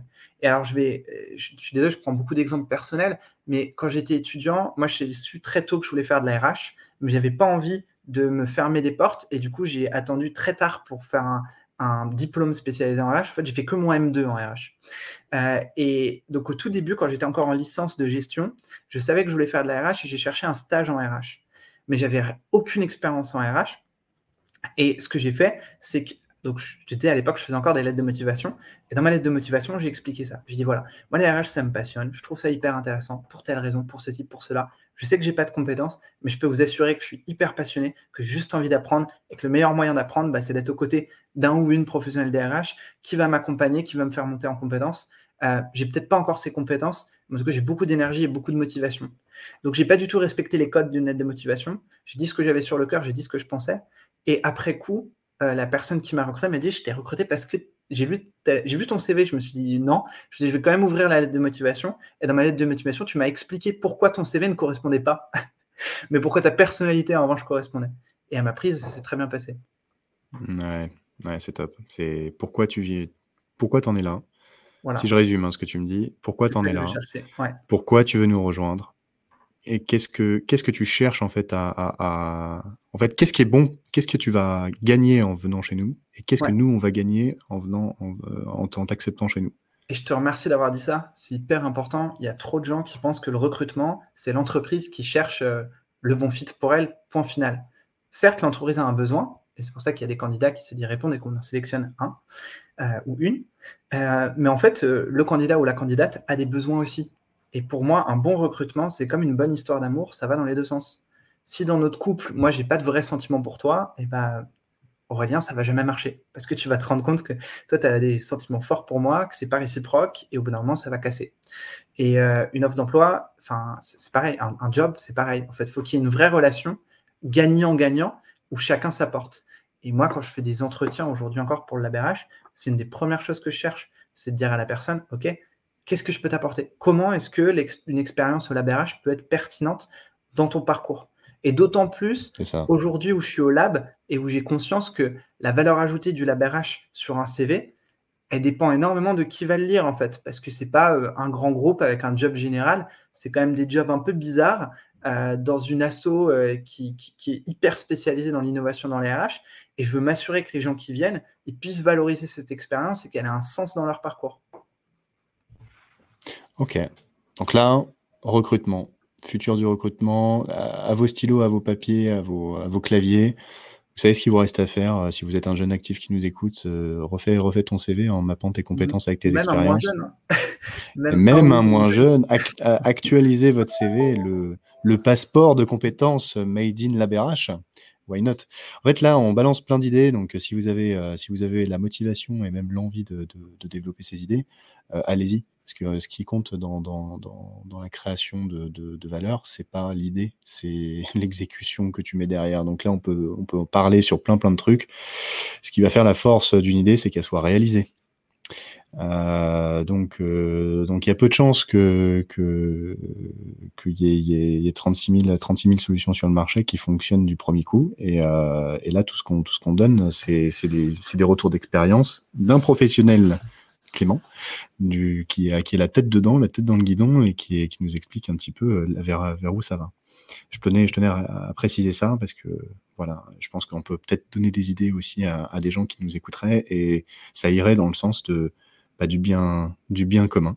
C'est important que tu le dises. Nous, au, au LabRH, euh, bah, du coup, on voit passer beaucoup de choses. Donc, on, est bon comme ça pour essayer de capter des tendances et partager des idées. En revanche, effectivement, bah, on, ne développe rien. En fait, on ne crée pas grand-chose à part euh, de l'émulation et des idées. Et c'est grâce à tous les entrepreneurs et même les professionnels DRH et les gens qui agissent, qui sont au sein de notre écosystème, qu'il y a des choses qui voient le jour. Et euh, du coup, euh, déjà un grand merci à tous ceux qui, qui, contribuent à tout ça. Et effectivement, vous qui nous écoutez, n'hésitez pas à le faire aussi. Le message est passé. sans transition, repérer les personnes clés tu m'as dit, je vais y venir tout à l'heure, on va parler d'abord des compétences. Et, euh, et, là, du coup, on a fait. Euh, mais c'est super intéressant, on a parlé de, de, plein de trucs sur les compétences, après le CV, etc. Mais la question de base, c'était repère les personnes clés euh, dans les entreprises. C'est quoi une personne clé? Euh, C'est quoi une personne clé? C'est une bonne question. Euh, pour moi, si on s'intéresse à une personne clé, il faut sortir de un truc qu'on regarde toujours, qui est vrai, hein, qui est important, qui est la performance, mais il faut regarder plus que la performance la performance, bien évidemment, c'est un, indicateur euh, clé et quelqu'un qui, performe, qui fait du résultat, si c'est un commercial, quelqu'un qui vend, si c'est, euh, je sais pas moi, un comptable, quelqu'un qui ne fait pas d'erreur et, qui fait les choses en temps et en heure, euh, c'est important d'être performant, de bien faire son travail. Mais je pense que c'est qu'un un seul des facteurs de, de, performance plus générale. En fait, faire son travail, en gros, c'est ça l'erreur. Je reviens un peu sur ce que j'ai dit. La performance, c'est la clé globale et c'est ce qui répond à euh, est-ce que quelqu'un est une personne clé? En revanche, l'erreur qu'on fait, c'est qu'on performance, c'est un mot qu'on associe à faire son travail bien comme il faut. Et faire son travail bien comme il faut, pour moi, c'est un seul facteur de performance. C'est sûrement celui qu'il faut pondérer le plus, mais il y en a d'autres. Faire son travail en travaillant bien avec les autres, c'est hyper important aussi. Et si je fais mon travail en temps et en heure, mais qu'à chaque fois qu'un collègue me demande de l'aide, je lui dis désolé, j'ai pas le temps et que je joue solo, bah pour l'entreprise, c'est pas forcément positif en fait. Et du coup, c'est pas forcément un facteur de performance globale. Et donc la performance, il faut il faut l'embrasser au sens large. Et de la même manière, il y a du coup des valeurs comme l'esprit d'équipe, mais il y a aussi des valeurs comme bah, prendre le temps aussi euh, de faire de la veille, d'être curieux, d'écouter des podcasts, par exemple, sur le futur of work au hasard. Euh, mais parce que cette veille, elle va nous permettre d'anticiper et peut-être d'améliorer nos process, nos façons de travailler. Et ça, pareil, ça va venir servir la performance. Euh, ça peut être aussi tout simplement de créer du lien dans l'entreprise. Tu sais, on connaît tous cette personne qui se rappelle à chaque fois de l'anniversaire de, de chaque autre personne et grâce à qui on pense à faire un pot parce qu'elle fait une cagnotte, parce qu'elle fait ceci, parce qu'elle fait cela. Cette personne, elle est essentielle à l'entreprise. Si demain on la sort, l'entreprise, perd quelque chose. Et pourtant, on n'a pas tendance à le quantifier et on n'a pas tendance à considérer ça comme un facteur de performance. Donc la performance, elle est multiple. Et je pense qu'il y a un gros enjeu aujourd'hui dans les efforts de, euh, d'entretien annuel où on va essayer de discuter sur la performance d'un collaborateur ou même d'identification justement des personnes clés, c'est ce dont on parlait. Il y a un vrai effort à faire de sortir de juste faire son travail, mais aussi de voir toutes les choses autour. De quelle est la contribution, d'une manière un peu plus large, de cette personne à l'organisation dans laquelle on est? Quelle est sa contribution à l'équipe? Quelle est sa contribution aux autres? Et c'est ça hmm. tous les facteurs de performance qui vont faire d'une personne une personne clé, selon Je cherchais justement, euh, et tu l'as très bien résumé, euh, un moyen de, de, résumer, parce que c'est comme ça que je mène mes interviews, c'est en résumant petit à petit euh, tout ce que tu dis. Et contribution, je trouve ça très bien comme mot. Quelle est la contribution euh, individuel et collectif que cette personne apporte à l'entreprise. Et du coup, comment tu identifies ça? Tu as parlé tout à l'heure de euh, des échanges avec les autres, une personne qui répond aux questions. Je trouve, je trouve que cette notion est très, est, très pertinente. Euh, c'est comment dire? Une personne qui va répondre tout le temps aux questions des autres et qui va faire avancer avancer les autres sur sur leur sur leur bah, sur leur travail tout simplement ça, pour toi, c'est une personne clé. Exactement. Euh, exactement. Parce qu'elle Mais c'est pas forcément une personne reconnue dans l'entreprise. Ça dépend. Euh, parfois, oui, quand c'est, euh, tu sais, ces espèces de personnes incroyables qui savent tout faire. Et, malheureusement, bah, il y a ces personnes sur lesquelles on s'appuie trop. Et parfois, non, quand c'est effectivement juste une personne qui est. Bah, qui, ne la joue pas forcément perso et qui est juste contente d'aider tout le monde quand il y a un besoin et tu vois, autre truc qu'on ne peut pas quantifier, c'est euh, j'ai un problème avec l'imprimante, je ne sais pas comment m'en sortir, tu vois que je galère, tu te lèves et tu viens m'aider. Tu vas peut-être perdre 10 ou 15 minutes de ton boulot, ça pourrait impacter ta performance, alors qu'en vrai, à l'échelle de l'entreprise, encore une fois, si on prend la big picture, tu nous as aidé. Euh, une façon de, voir cette capacité à aider les autres, ça peut être d'analyser tout simplement les échanges. Et moi, c'est quelque chose qui m'intéresse beaucoup et j'aimerais bien demain avoir une solution qui permette de faire ça un petit peu, mais Aujourd'hui, on communique beaucoup dans l'entreprise et on communique avec de plus en plus de canaux. Avant, il y avait juste l'email et peut-être le téléphone. Aujourd'hui, on a tout. On a email, on a téléphone, alors sur téléphone, on a téléphone fixe, on a téléphone mobile. Sur le téléphone mobile, on a aussi les apps de messagerie, parce que parfois on se parle sur WhatsApp ou autre. Et puis on a aussi surtout maintenant euh, les Teams, Slack et compagnie sur lesquels on s'envoie plein de messages. À l'époque, tu sais, euh, les Skype, Skype for Businesses, ça, ça appartient hmm. déjà au passé maintenant. Non, non, non, non. Moi, je parlais avec MBDA l'autre jour, là. Euh, ils, utilisent encore Skype, ah, Skype machin. Parce que eux, leur problématique, c'est que faut, faut que ça soit internalisé et que du coup, ils veulent pas de système ouvert comme Slack ou Teams. Ok. Et, euh, mais en tout cas, tout, maintenant, l'échange, il se fait sous plein de formes et pas juste par email ou juste par téléphone. Mais ouais, il y a plein, plein de canaux. Et, du coup, toi, ton idée, ce serait d'analyser un petit peu tout ce qui s'échange entre tout le monde pour capter qui donne des, qui répond aux questions des autres, quoi, en gros. Exactement, exactement. Ce que j'allais dire, ce serait d'être capable de voir un peu, tu sais, une, les, les data maps, là, où on voit des, des liens, des points, des traits, Les réseaux, les, les réseaux, quoi. Voilà, les réseaux. Et ben en fait, j'adorerais voir ça en fait à l'échelle d'une entreprise. Euh, ce, qui va, ce qui va se passer en fait normalement, si tout se passe bien, c'est que d'abord ce qui va ressortir, ce sont les équipes, puisqu'a priori les gens avec lesquels j'échange le plus, c'est au sein d'une équipe. Donc on va avoir euh, des patterns qui vont se créer, on va être capable de revoir en fait les différentes équipes, l'équipe marketing, l'équipe commerciale, l'équipe RH, qui parlent beaucoup entre eux, c'est logique. Et puis ensuite, petit à petit, on va voir les liens entre équipes, entre groupes de personnes. Et ce qui serait intéressant, c'est d'analyser quelles sont les portes d'entrée souvent dans d'autres équipes. Moi, j'ai réalisé, quand j'ai travaillé dans des grandes entreprises, que souvent, ce qui se passe, c'est que dans chaque équipe, il y a quelqu'un qui est quand même un peu plus rapide euh, que les autres, euh, ou euh, un peu plus efficace, ou les deux. Et du coup, bah, petit à petit, je vais me mettre à entrer que par cette personne quand je veux parler à cette équipe. Parce que je sais que je vais avoir une réponse vite, parce que je sais que je vais avoir quelque chose de quali, et parce que je sais que ça va me permettre d'avancer. Et petit à petit, j'ai ce contact-là dans toutes les équipes. Mais du coup, j'ai beau connaître plusieurs personnes de l'équipe, j'entre toujours par la même porte. Et à mon avis, si on était capable d'analyser ce, réseau et cette carte, eh ben en fait, on verrait quelles sont les portes d'entrée. Et à mon avis, ça viendrait corroborer l'idée que ce sont des personnes clés. Parce qu'elles savent apporter de l'info dans toute l'entreprise, elles savent être une sorte de courroie de transmission. Et ça, c'est une valeur euh, énorme pour, euh, pour l'entreprise. Ouais, mais je suis entièrement d'accord avec toi. Parce que bien souvent dans les entreprises, des personnes clés, même qui sont par exemple, tu prends, euh, tu prends le, le, petit ou la petite génie euh, de, la boîte euh, dans tel ou tel truc qui est hyper pointu sur un métier, qui est un peu introverti, tu, fais tes demandes que par mail, elle te répond par mail, elle te fait limite ton taf, et elle te le renvoie, toi t'avances, et du coup, quand on demande au top manager ou au manager, bon alors, quelles sont les personnes clés dans la boîte ou qui j'augmente cette année? Son nom, son nom, euh, il sort jamais quoi. Il sort jamais. Et euh, là, tu touches un, autre gros biais dans l'identification des personnes clés.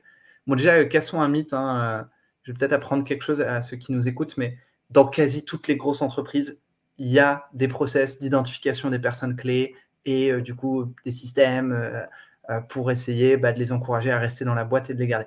Même si c'est très souvent secret, ça existe, il faut le dire c'est souvent ça, on ne sait jamais si ça fait partie de trucs, on ne sait jamais si c'est vrai ou c'est pas vrai. Bon, c'est très souvent vrai. Euh, néanmoins, il y a un gros, gros, gros, gros biais là-dedans. C'est que comment on identifie les personnes clés? Tu l'as dit, on va voir le manager et on dit qui dans ton équipe est, bien et très performant. Et en plus, souvent, c'est horrible, mais on dit on a le droit qu'à 2% de personnes clés dans l'entreprise. Hein. Donc, euh, on va voir les directeurs et on dit, tu sais, tu as 200 personnes sous toi, il peut y en avoir que 4 qui soient des personnes clés. Donc, à toi de choisir. T'inquiète, grâce à moi, tu vas te prendre une augmentation, mon copain, euh, machin, et c'est politique, quoi. C'est hyper biaisé, soit par de la politique, soit, comme tu l'as dit, parce qu'en vrai, un directeur, bah, il voit pas forcément les gens qui performent tout en bas, parce que lui, il échange que avec euh, des, des, des, managers ou du middle management. Et puis, parce que bah, la personne un petit peu timide, on voit pas forcément qu'elle a su contribuer à d'autres équipes et pas qu'à la nôtre. On ne voit pas forcément que si que ça. Et alors là, pour, pour moi, une des solutions, ce serait d'entrer, et ça commence à devenir à la mode et on en voit de plus en plus, mais dans des logiques de feedback 360, de feedback du coup par les pairs, et d'avoir des vraies évaluations qui ne soient pas seulement faites par notre management, mais qui soit fait par l'ensemble des collaborateurs avec lesquels on échange, que ce soit dans notre équipe, que ce soit en dehors de nos équipes, et même que ce soit les personnes que nous-mêmes on manage. Et je pense que les personnes qu'on manage, en fait, elles font partie de celles qui ont le meilleur regard sur notre performance, à minima notre performance en tant que manager, mais ça fait grandement partie de notre métier. Pourquoi est-ce que les N-1 ne peuvent pas évaluer leur N plus 1 Ça ne fait aucun sens selon moi. Donc on commence à arriver vers ce mode-là, mais c'est hyper important qu'on aille plus vers là. C'est comme ça qu'on dénombre des biais. C'est en demandant à la communauté au sens large qu'on peut se rendre compte de l'apport de gens. Parce que personne n'est omniscient et il y a tous des choses qui nous échappent. Et ça se trouve, euh, même si moi je pense être hyper sympa et hyper euh, et, tout savoir, et eh ben je me rends pas compte que Aurélien, tu as une super contribution sur euh, le reste de l'équipe et, le reste de l'entreprise. Et moi, tout ce que je vois, c'est que dans notre équipe, j'ai l'impression que tu fais moins de trucs que les autres. Bah oui, tu fais moins de trucs parce que tu as plein d'autres équipes. Et, du coup, moi, spontanément, j'aurais envie de dire que tu n'es pas efficace, alors qu'en fait, si tu l'es et qu'il y a plein d'autres gens qui peuvent le dire. C'est ça, quand tu vas choisir un, produit ou un service, tu vas regarder les avis consommateurs pour te faire ton, ton idée dessus. Et même s'il est euh, moins cher ou plus cher, tu vas suivre un peu, un peu, un peu les avis, quoi. Tu vas comparer avec, euh, avec euh, plus de gens qui auront répondu. C'est comme l'avis du public, en fait, quand tu as question pour un champion. tu vas suivre, s'il faudra être bête pour pas suivre l'avis du public, quoi. C'est ça. Euh, ok, super intéressant. Donc, euh, le biais de copinage. Le, biais, euh, le biais de. faudrait, faudrait le savoir sans passer par le boss. Ce qui est intéressant avec le 360, donc c'est une bonne chose, mais c'est jamais vendu pour dire on va identifier les personnes clés dans ta boîte. On va plutôt vendre ça en disant euh, on va voir si ton manager, en fait, c'est pas à cause de ton manager que tu as, une sous-performance ou est-ce que c'est à cause, euh, c'est grâce à qui? On va, on va inverser la proposition.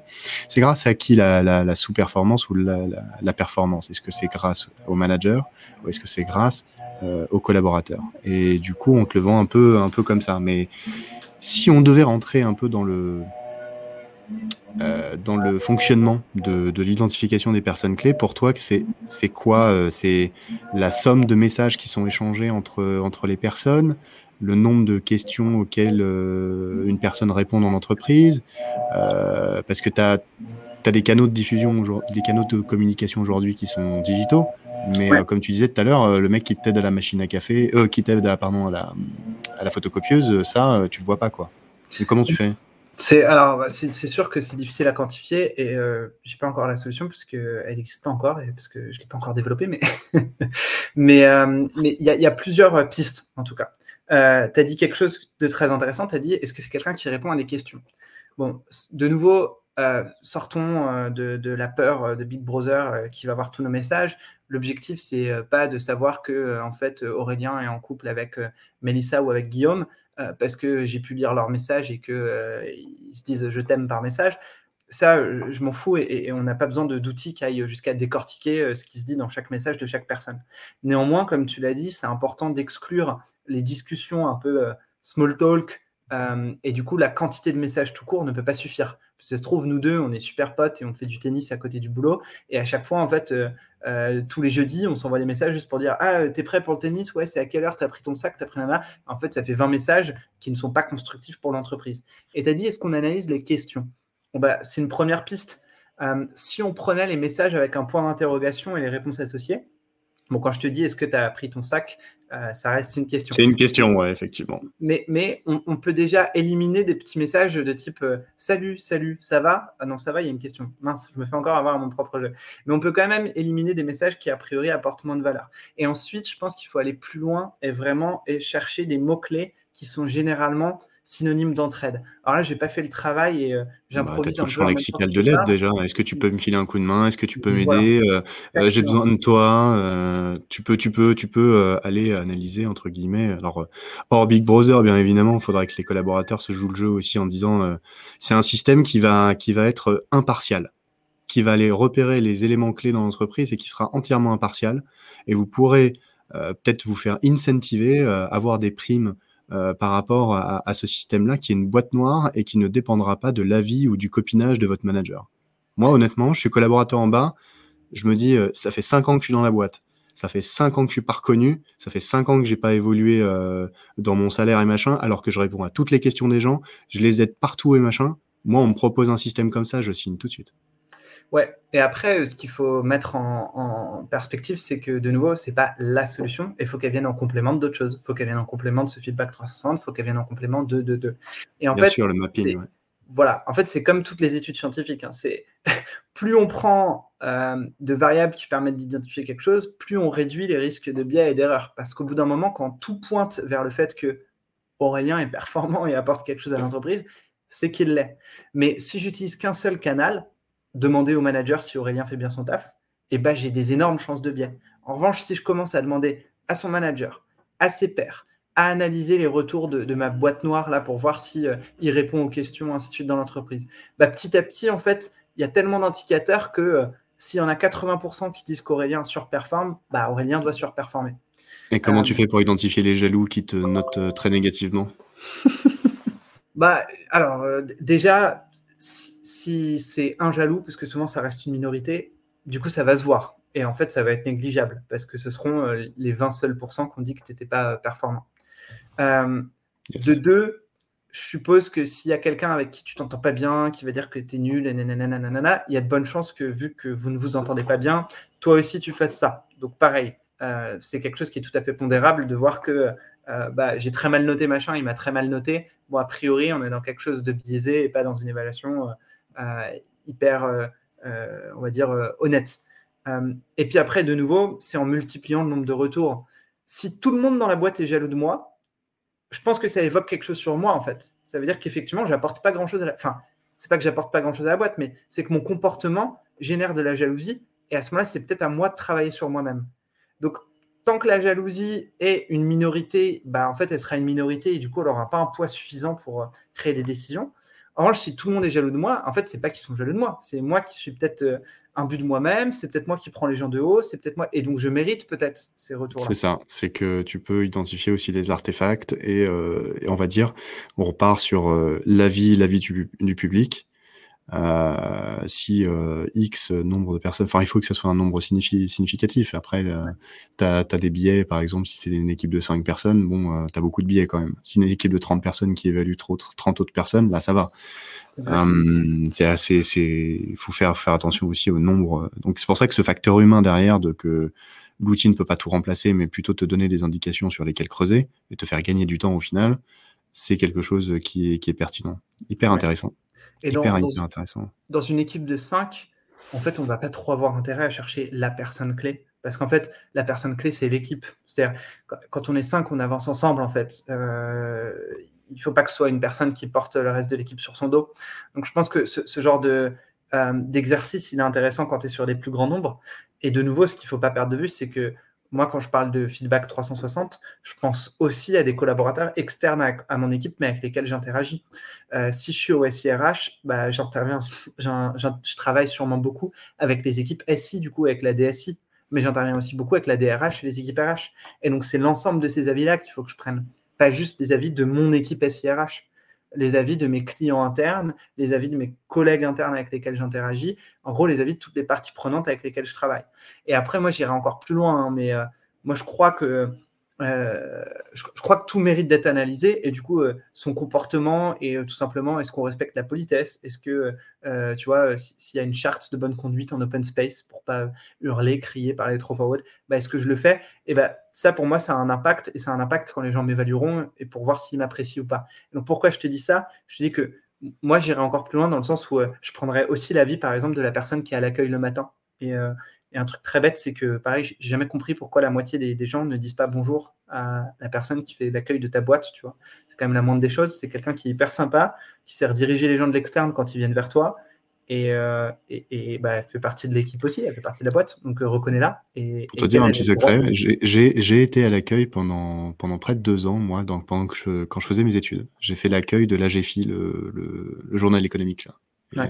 C'était dans la rue du Sentier. effectivement, tu arrives à sentir les personnes qui, qui, sont, qui sont attachées, au, en fait, qui sont empathiques. En fait, ça, ça, ça, décrit, ça décrit un sentiment d'empathie euh, très, très fort. Euh, est-ce que tu es une personne empathique? Est-ce que tu es une personne qui n'est pas empathique? Premier, premier point, une personne qui fait attention aux autres ou pas. C'est vraiment, vraiment hyper important. De temps en temps, il y avait des gens qui venaient, euh, des, le directeur service informatique, par exemple, qui se pointait et qui passait un quart d'heure à, à, faire à tailler, à tailler la, la discute, tu vois, à tailler, à le bout de gras. Et euh, c'était quelque chose qui était, euh, qui était remarquable. Et effectivement, ouais, je trouve que interviewer le, la personne à l'accueil, ça, ça, décrit quand même pas mal, pas mal de, choses sur les gens qui composent l'entreprise. C'est un indicateur en tout cas. Voilà, et donc c'est pour ça, je pense qu'en fait, euh, énormément de parties prenantes de l'entreprise peuvent avoir un avis, et, euh, c'est hyper important en fait de capitaliser sur euh, l'avis de tout le monde et de savoir valoriser ça, parce que l'empathie, effectivement, le fait d'être capable de reconnaître ses collègues, d'être à l'écoute de ses collègues, c'est une valeur qui a énormément d'importance, tout comme le fait de savoir si tu fais bien ton travail et si tu le fais en temps et en heure est important. Et je dis pas qu'il faut garder des gens qui font pas leur travail, mais qui sont super sympas et qui font la fête tout le temps. Il faut trouver un équilibre. Mais je dis juste qu'il faut pas juste regarder s'ils font bien leur travail. Il faut voir d'autres choses. Ouais, je suis 100% d'accord avec toi. Et tu sais que le, tout à l'heure, tu as dit, euh, je vais m'arrêter aussi sur ce point-là. Je fais que des retours en arrière, mais tu dis beaucoup de choses intéressantes. Ouais, désolé, je pars dans tous les sens. Non, mais j'adore. Hein. Tu t'excuses pas de dire d'être intéressant. Euh, je, je, reviens sur euh, ce que tu as dit. C'est s'il y a que 5 personnes, en tout cas s'il n'y a pas un grand nombre de personnes, euh, c'est l'équipe est un individu. L'équipe est considérée comme un individu et non pas comme euh, une somme, une somme d'individus, enfin comme euh, des individus à part entière, etc. Je m'arrête sur ça parce que ça, ça fait écho avec une phrase que m'a dit euh, Francis Boyer. Ça, c'est, un autre, un, autre podcast que j'ai fait. Il m'a sorti une phrase euh, de Claude Onesta. Je sais pas si tu vois qui c'est, le sélectionneur de l'équipe de France de handball. Euh, voilà. Il a, il a conduit son équipe à 10 finales. Il a, il a remporté 9 finales. Ils ont été champions du monde, plusieurs titres champions d'Europe. Enfin bref, c'est juste, c'est, c'est un killer de coach. Et il a une phrase qui m'a marqué, c'est je n'embauche pas les 16 meilleurs joueurs, mais les 16 qui ensemble obtiendront le meilleur résultat. C'est j'embauche pas que des que des stars, mais j'embauche des gens qui sont complémentaires et qui, qui ensemble vont, euh, vont gérer le truc. quoi. C'est le syndrome classique, tu sais, des équipes All-Stars où euh, tu prends le meilleur de chaque équipe et t'en fais une équipe et ça te fait pas la meilleure équipe. Euh, parce qu'une équipe, c'est pas juste la somme des capacités individuelles, en fait. C'est plus que ça. Il y, a, des choses plus complexes dans une équipe. Il y a des notions de synergie et puis aussi des notions d'expérience et d'habitude moi, à ce titre-là, dans, ma jeunesse, j'ai beaucoup joué euh, aux, jeux vidéo, et euh, notamment à League of Legends, qui est un jeu qui joue en équipe. J'ai fait de la compétition nationale, internationale sur ce jeu-là. Euh, et ça, je l'ai bien vu. Parfois, il y avait des joueurs où, en termes de niveau individuel, ils étaient meilleurs, mais je préférais travailler avec des, enfin, travailler, jouer avec des gens qui étaient peut-être avec un niveau un peu moindre, mais avec qui on avait de l'expérience, on avait l'habitude de, de, jouer ensemble, et ça fonctionnait. Et ça m'est arrivé sur des, je me souviens, des premières compétitions où on était euh, parmi euh, les seules équipes qui n'avaient pas forcément un sponsor, euh, des maillots, etc. Donc tu te sens un peu tout petit à côté de, ces équipes qui, bah, comme des équipes de, sport classiques, ont leur maillot floqué avec les noms des sponsors, avec leur nom derrière. Et puis toi, tu es, juste cinq pauvres personnes en t-shirt qui arrivent innocemment. Et après, en fait, tu les bats et c'est la surprise générale. Mais tu les bats pourquoi? Parce que bah, eux, ça a juste été un sponsor qui s'est dit Ah, tiens, le jeu vidéo, ça marche bien, je vais acheter cinq joueurs qui ont un bon niveau et je vais les mettre ensemble et ça va marcher. Tandis que vous, vous êtes des gens qui avaient, qui, joué ensemble pendant suffisamment de temps pour créer des super synergies et pour bien travailler ensemble. Et de la même manière, moi, sur, quand, je jouais euh, du coup dans ces sports, euh, j'avais euh, la chance d'avoir le rôle de, capitaine d'équipe.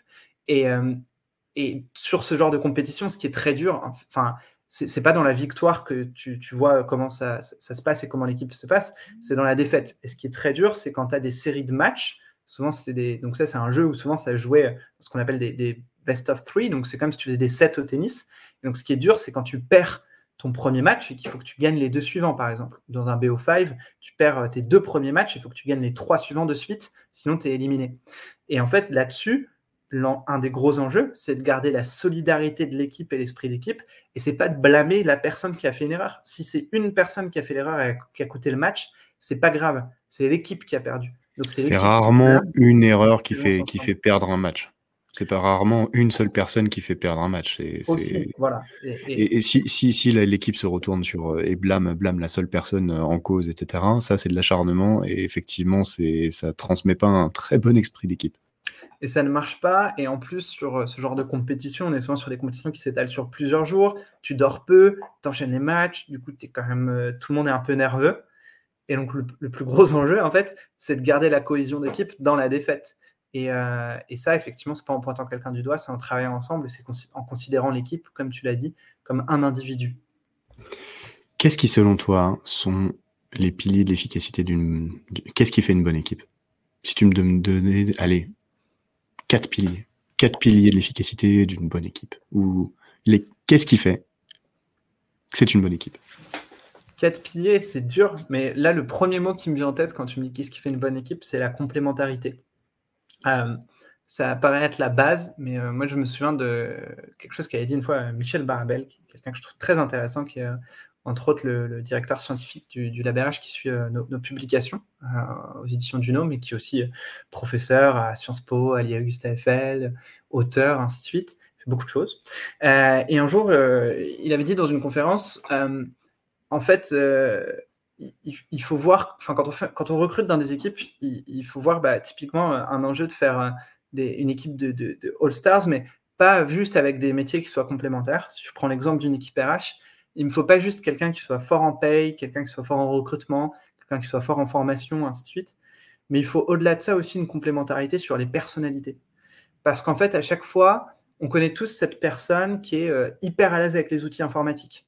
On connaît tous cette personne, bah, de nouveau, celle dont j'avais parlé pour la performance, qui connaît les anniversaires de tout le monde on connaît toute cette personne qui est un petit peu bavard et qui va bah, typiquement prendre 15 euh, minutes de temps en temps pour parler avec la personne de l'accueil, mais aussi 15 minutes de temps en temps pour parler euh, avec euh, cette personne du marketing et avec cette personne de la compta, et qui du coup sait ce qui se passe un peu, et qui du coup voit des synergies, et sait toujours à qui on doit s'adresser quand on a un problème qui concerne une autre équipe.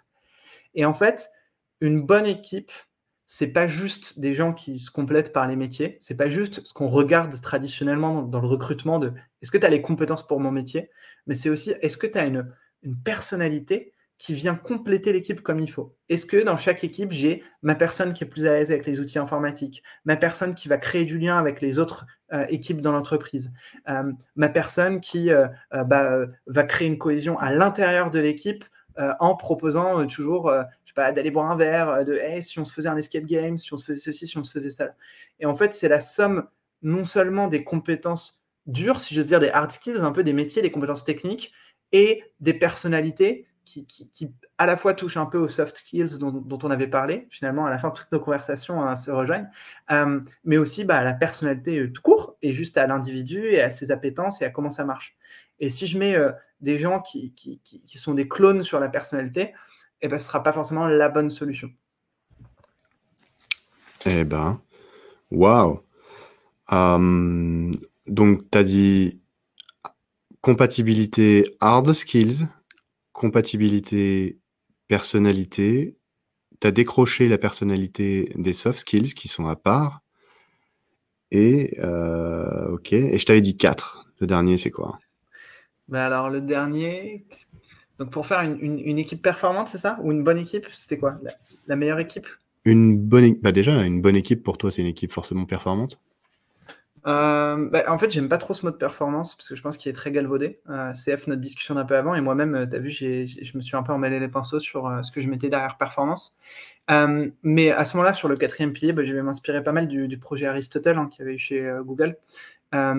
Et, où en gros, ils avaient cherché bah, justement qu'est-ce qui fait une équipe performante, ainsi de suite. C'est hyper intéressant et j'invite tout le monde à aller lire là-dessus. Il y a plein de retours intéressants. Mais pour moi, une des grandes choses qui est sortie de ça, c'est la notion aussi de euh, sécurité euh, affective et émotionnelle. Et en fait, je pense que une, équipe efficace, ce sera, je vais reprendre euh, ce que je disais juste avant, de dire, moi, l'efficacité de mes équipes quand je jouais dans l'e-sport et dans les jeux vidéo, je m'en suis rendu compte dans l'adversité, je m'en suis rendu compte dans la, dans la défaite, en fait, sur comment est-ce qu'on s'en sortait de la défaite et comment on réussissait à s'en sortir plus fort en tant qu'équipe et pas, et pas à, redevenir sur de l'individualité, à dire, mais en fait, si on a perdu, c'est parce que machin est nul. Et, du coup, de la même manière, je pense que quand tu crées ce climat de confiance, d'honnêteté, où tout le monde sait qu'il peut parler, qu'il peut être transparent, qu'il ne sera pas jugé par les autres, qu'il y, a cette sécurité affective, je pense que ça, c'est l'ingrédient primordial euh, de savoir que je ne serai pas jugé par mes pairs, en fait, qu'on est là pour travailler ensemble, que s'il y a quelqu'un qui fait une erreur, on lui dira, mais on lui dira de façon constructive, et ce qu'on jugera, c'est son, son action ou son travail, mais pas la personne. Euh, et quand on arrive à ce climat d'honnêteté et de transparence entre collègues, là, pour moi, on atteint un, Graal. Euh, et je suis hyper fier que nous, au LabRH, on puisse avoir ça. En fait, on, est tous euh, transparents sur tous les uns avec les autres. Et euh, moi, je trouve que ça marche super bien et ça fait surtout que je me sens super bien dans mon équipe et dans mon, dans mon entreprise. Il y a beaucoup de personnalités hétérogènes dans ton équipe?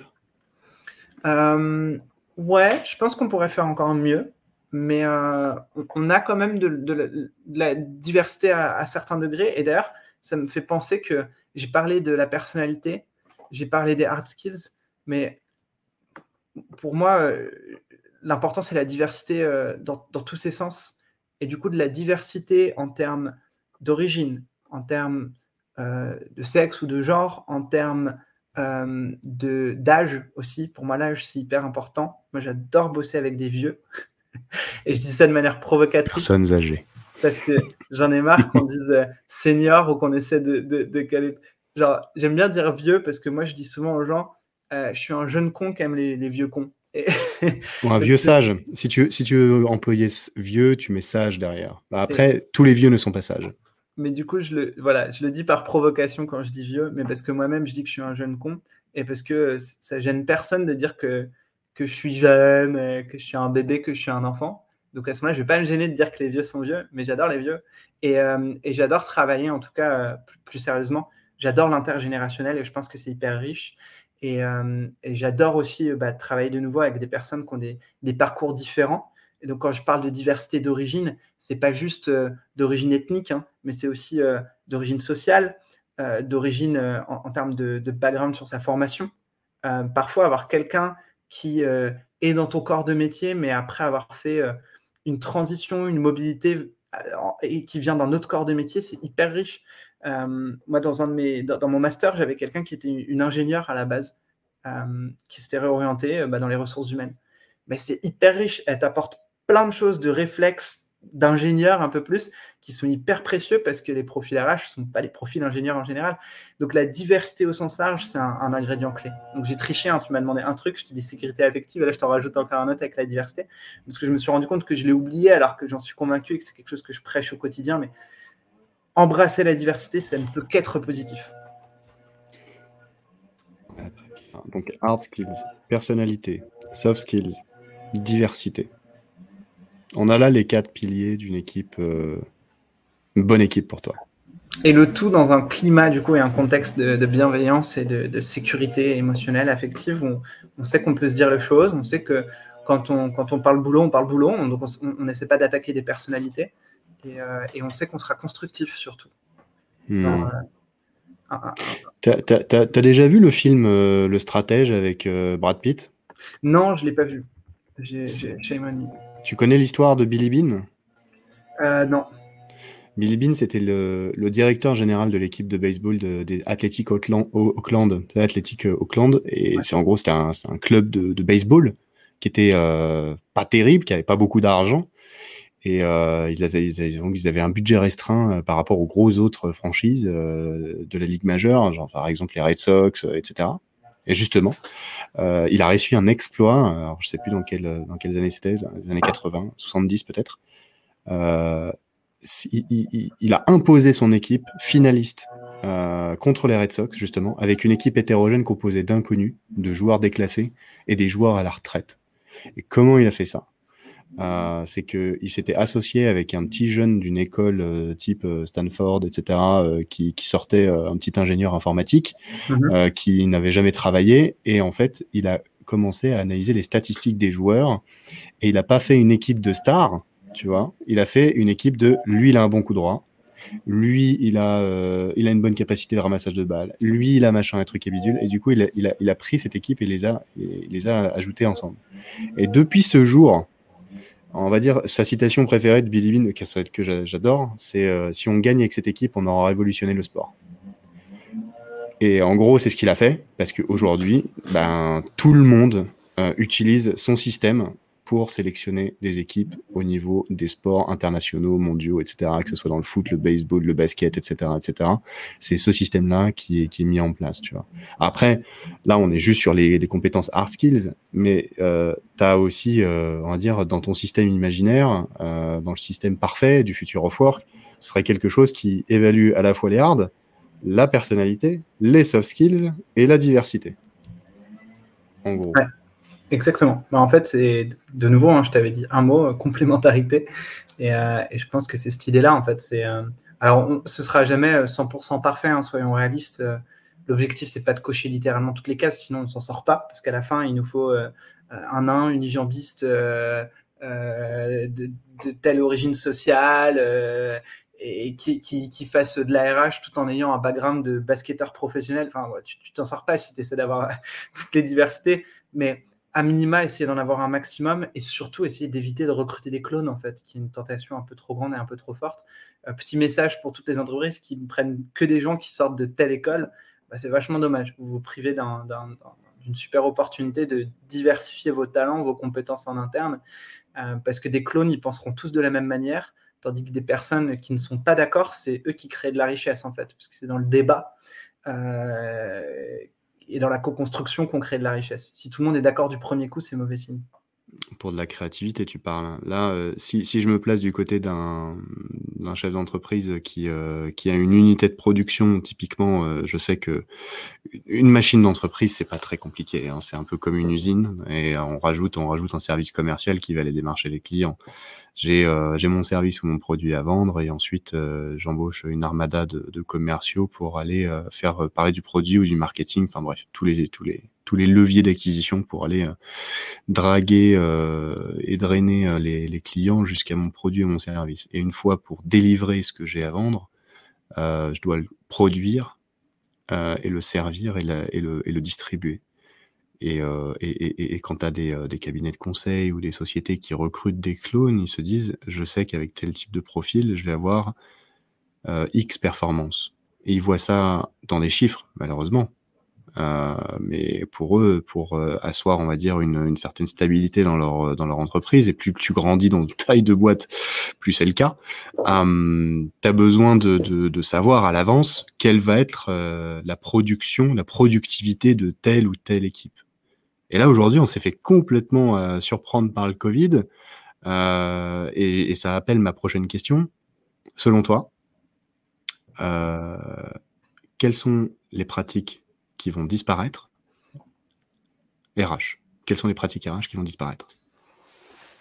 Ah, bah alors, de nouveau, je pense que tout ce qui peut être automatisé euh, à terme euh, sera automatisé. Donc, je pense que la fonction RH va être euh, de, moins, de moins en moins sur de l'administratif et de plus en plus sur bah, des choses un peu plus complexes à palper. Et donc là, je reprends ta fusée à trois étages. Hein. Aujourd'hui, on est en train d'éliminer le premier étage administratif on est encore beaucoup sur les process et très très peu sur euh, la, prédiction. Et en fait, a priori, petit à petit, le dernier étage prédictif va prendre de plus en plus d'importance. Euh, qu'est-ce qui va disparaître au-delà de, l'administratif? Euh, Il y, a pas mal de gens qui aiment bien fantasmer à supprimons les RH et n'ayons plus que des managers qui fassent de la RH. Ça, ça moi, j'y crois pas trop. je pense qu'effectivement, la réalité, c'est qu'aujourd'hui, les seules personnes qui font de la RH en entreprise, ce sont les managers. Ce ne sont pas les RH, en fait. Mais je pense qu'on a besoin des RH pour accompagner, pour conseiller. En fait, je pense que le RH, c'est une sorte de presque consultant interne ou conseiller interne qui est là pour euh, équiper, accompagner, conseiller des managers qui, eux, font de la RH, en fait, sont sur l'opérationnel de la RH. Donc, est-ce hmm. que, est que le fait que de plus en plus de choses vont transitionner dans les mains des managers, ça veut dire que ça disparaît euh, de l'ARH, bah en fait, les managers feront de l'ARH. Donc, ça disparaît pas vraiment de l'ARH, mais ça va petit à petit prendre de moins en moins de place dans le quotidien de la, la fonction RH, en tout cas, ou des métiers RH. Et euh, un bon exemple, je trouve, c'est euh, pendant très longtemps, on avait les enquêtes d'engagement annuelles ou biannuelles. et là, maintenant, il y a la mode des Pulse Survey. Alors, je ne dis pas que ça remplace une enquête d'engagement. Hein. moi, je pense que c'est complémentaire, mais quand même, il y a une petite hâte de dire Ah, bah, le Pulse Survey, c'est mieux que de l'engagement annuel parce que euh, je prends une photo régulièrement toutes les semaines et, euh, et, du coup, je me rends mieux compte des tendances et de vers où ça va. C'est vrai. Mais au final, ce dont on se rend compte, c'est qu'une enquête d'engagement annuel, c'est plus un sujet RH parce qu'il s'agit de trouver des stratégies plutôt à moyen long terme et du coup, il faut des équipes dédiées qui puissent y travailler longtemps.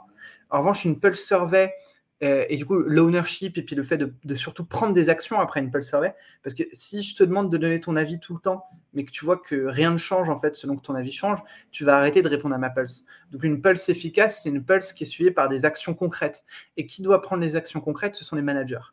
Et donc ce que je trouve intéressant avec des outils comme les pulses qui sont encore assez récents dans les RH, c'est que c'est des outils où petit à petit on se rend compte que euh, l'owner, le responsable, bah, en fait, ça doit être le manager les RH, ils peuvent aider à coordonner, ils peuvent former sur l'outil, ils peuvent ceci, ils peuvent cela, mais au final, ce n'est pas eux qui font concrètement le fait de se réunir avec l'équipe et de dire, voyez, là, j'ai bien vu que sur le dernier mois, ces points-là, c'est des points d'alerte, et donc je vous propose qu'on mette ça en place pour y répondre. C'est le manager.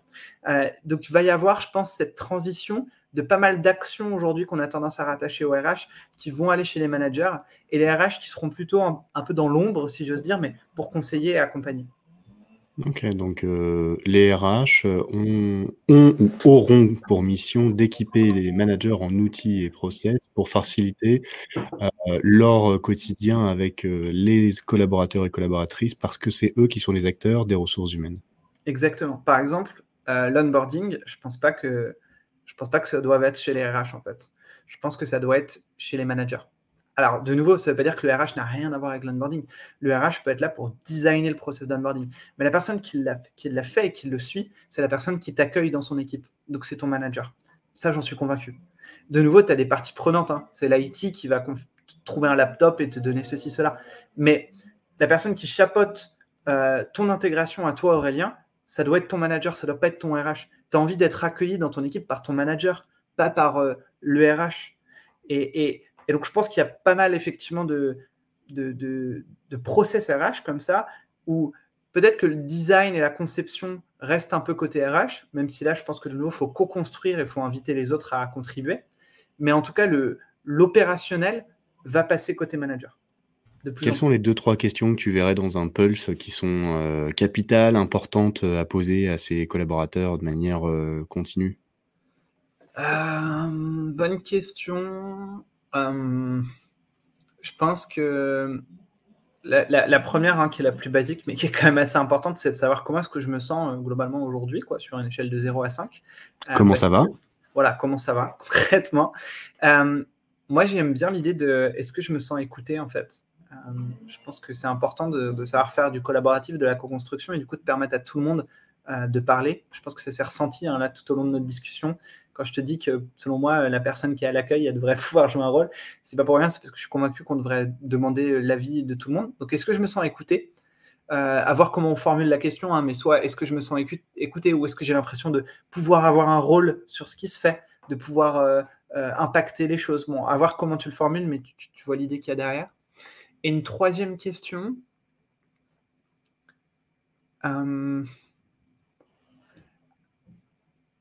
Est-ce que. Alors, je ne sais pas encore comment la formuler, donc je vais commencer par l'idée qu'il y a derrière. Mais je pense qu'on a une tendance, et que ça s'est accéléré dans le Covid, à courir après le temps, tout le temps.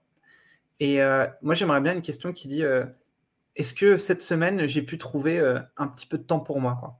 30 minutes ou une heure, que je puisse utiliser pour ce que je veux alors a priori quand même euh, lié euh, au professionnel et à mon métier, mais euh, je suis convaincu que la, formation de chacun aujourd'hui, elle passe pas que par les formations corporate que l'entreprise te paye, etc.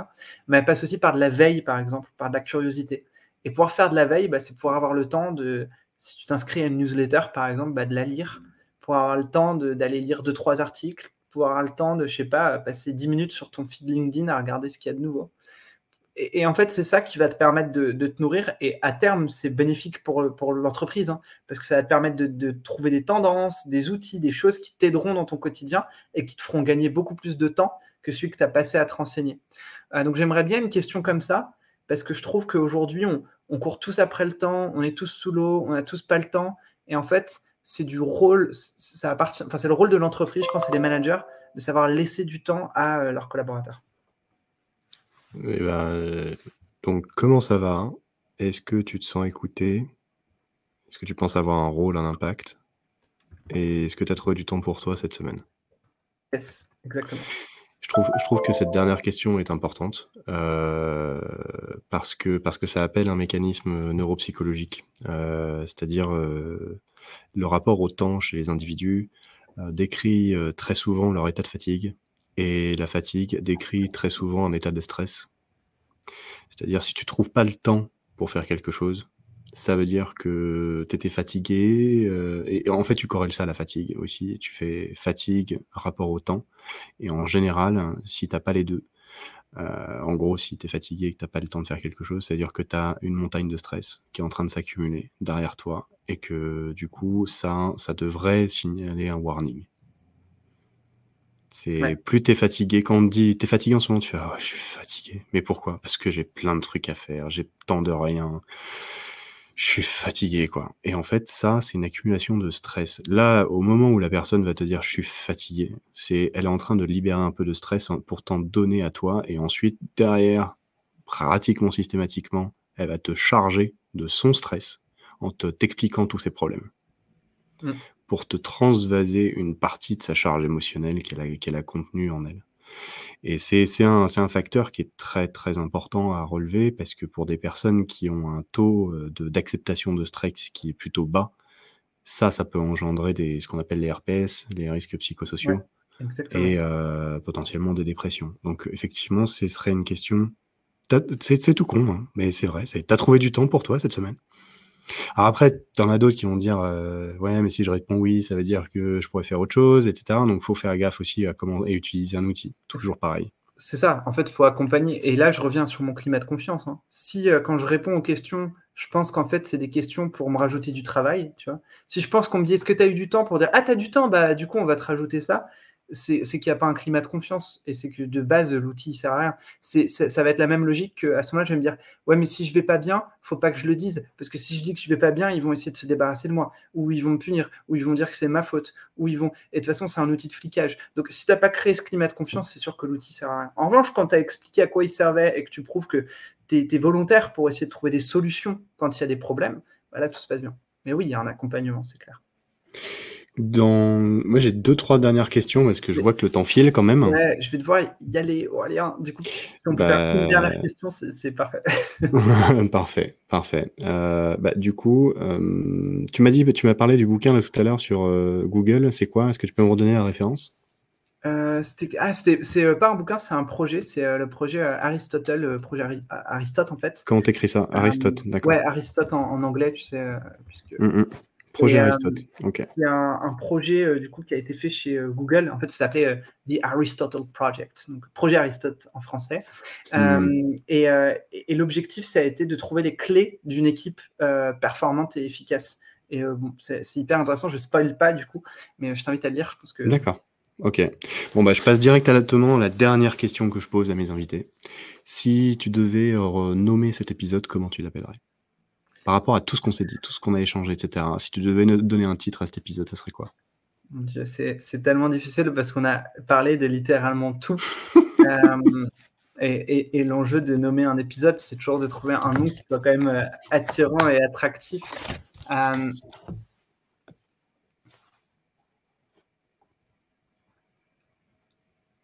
hum, Dessine-moi le futur de la RH.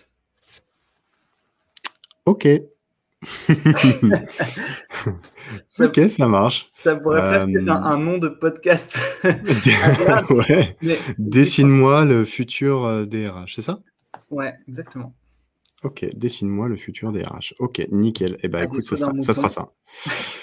Euh, merci, merci Clément pour, euh, pour avoir passé deux heures entières avec moi, avec nous, euh, pour, euh, pour qu'on dessine ensemble le, futur des RH.